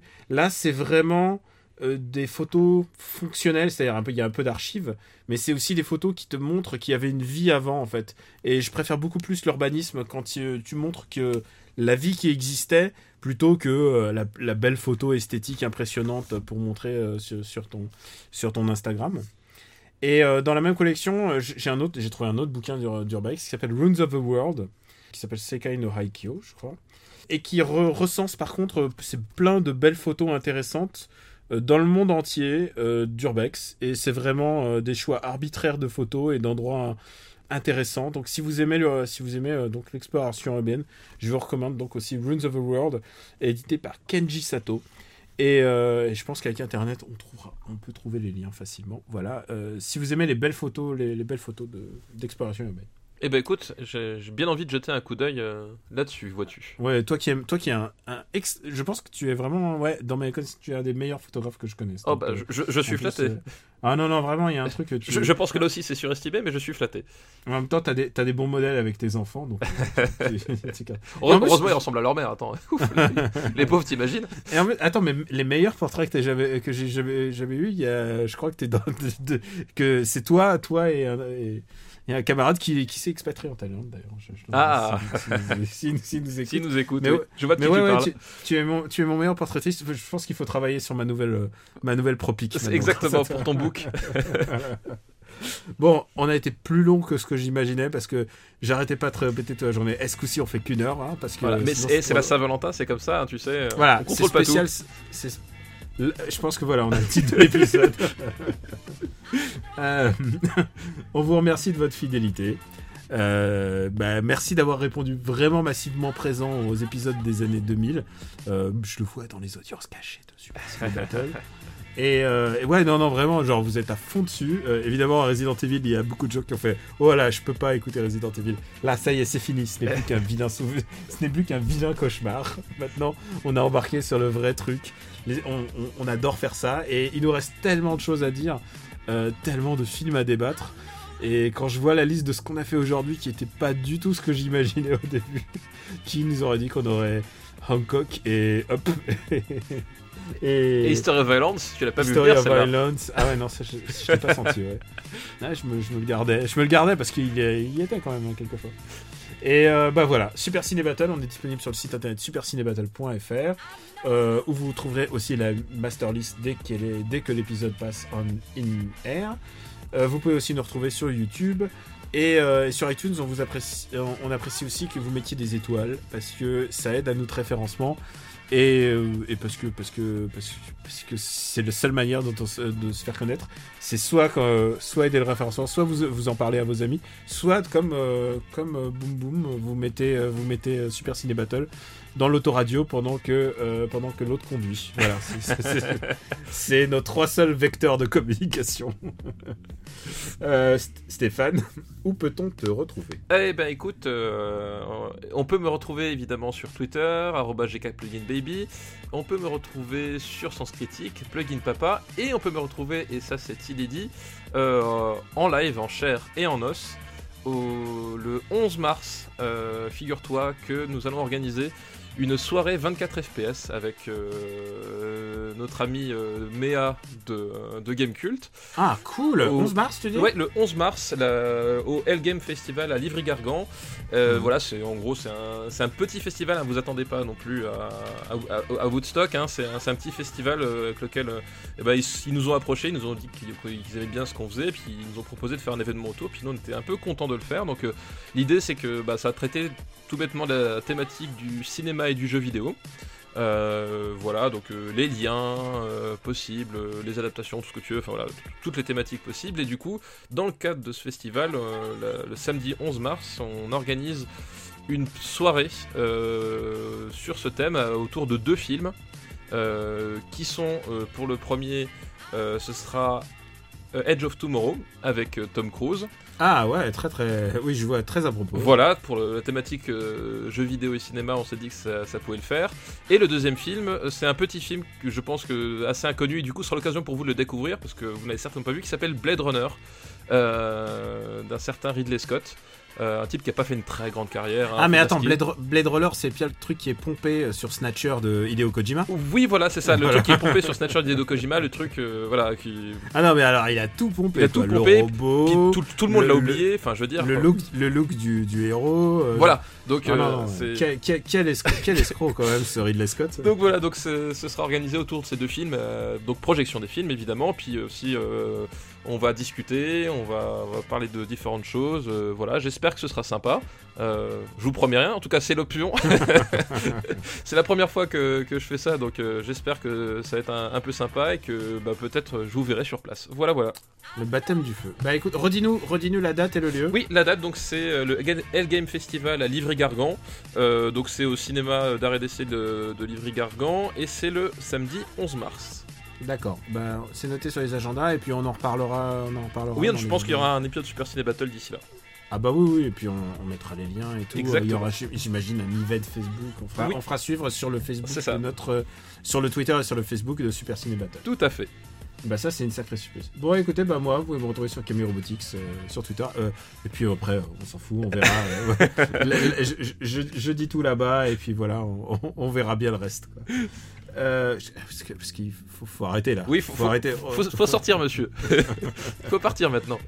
On vous remercie encore et on vous dit à très très bientôt pour encore plus de, euh, encore moins de listes. on vous embrasse très fort, on vous dit à bientôt. Merci à tous, à bientôt. Ciao.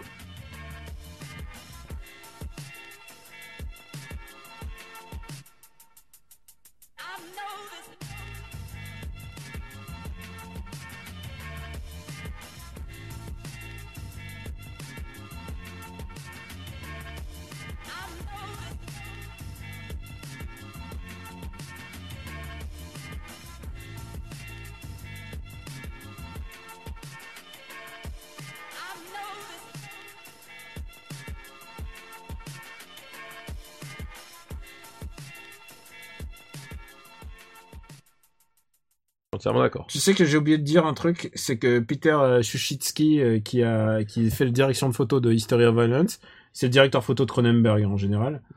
Euh, c'est aussi le directeur photo de l'Em- l'Empire contre-attaque. Euh, c'est quoi, c'est l'Empire contre-attaque? Oh putain, quel con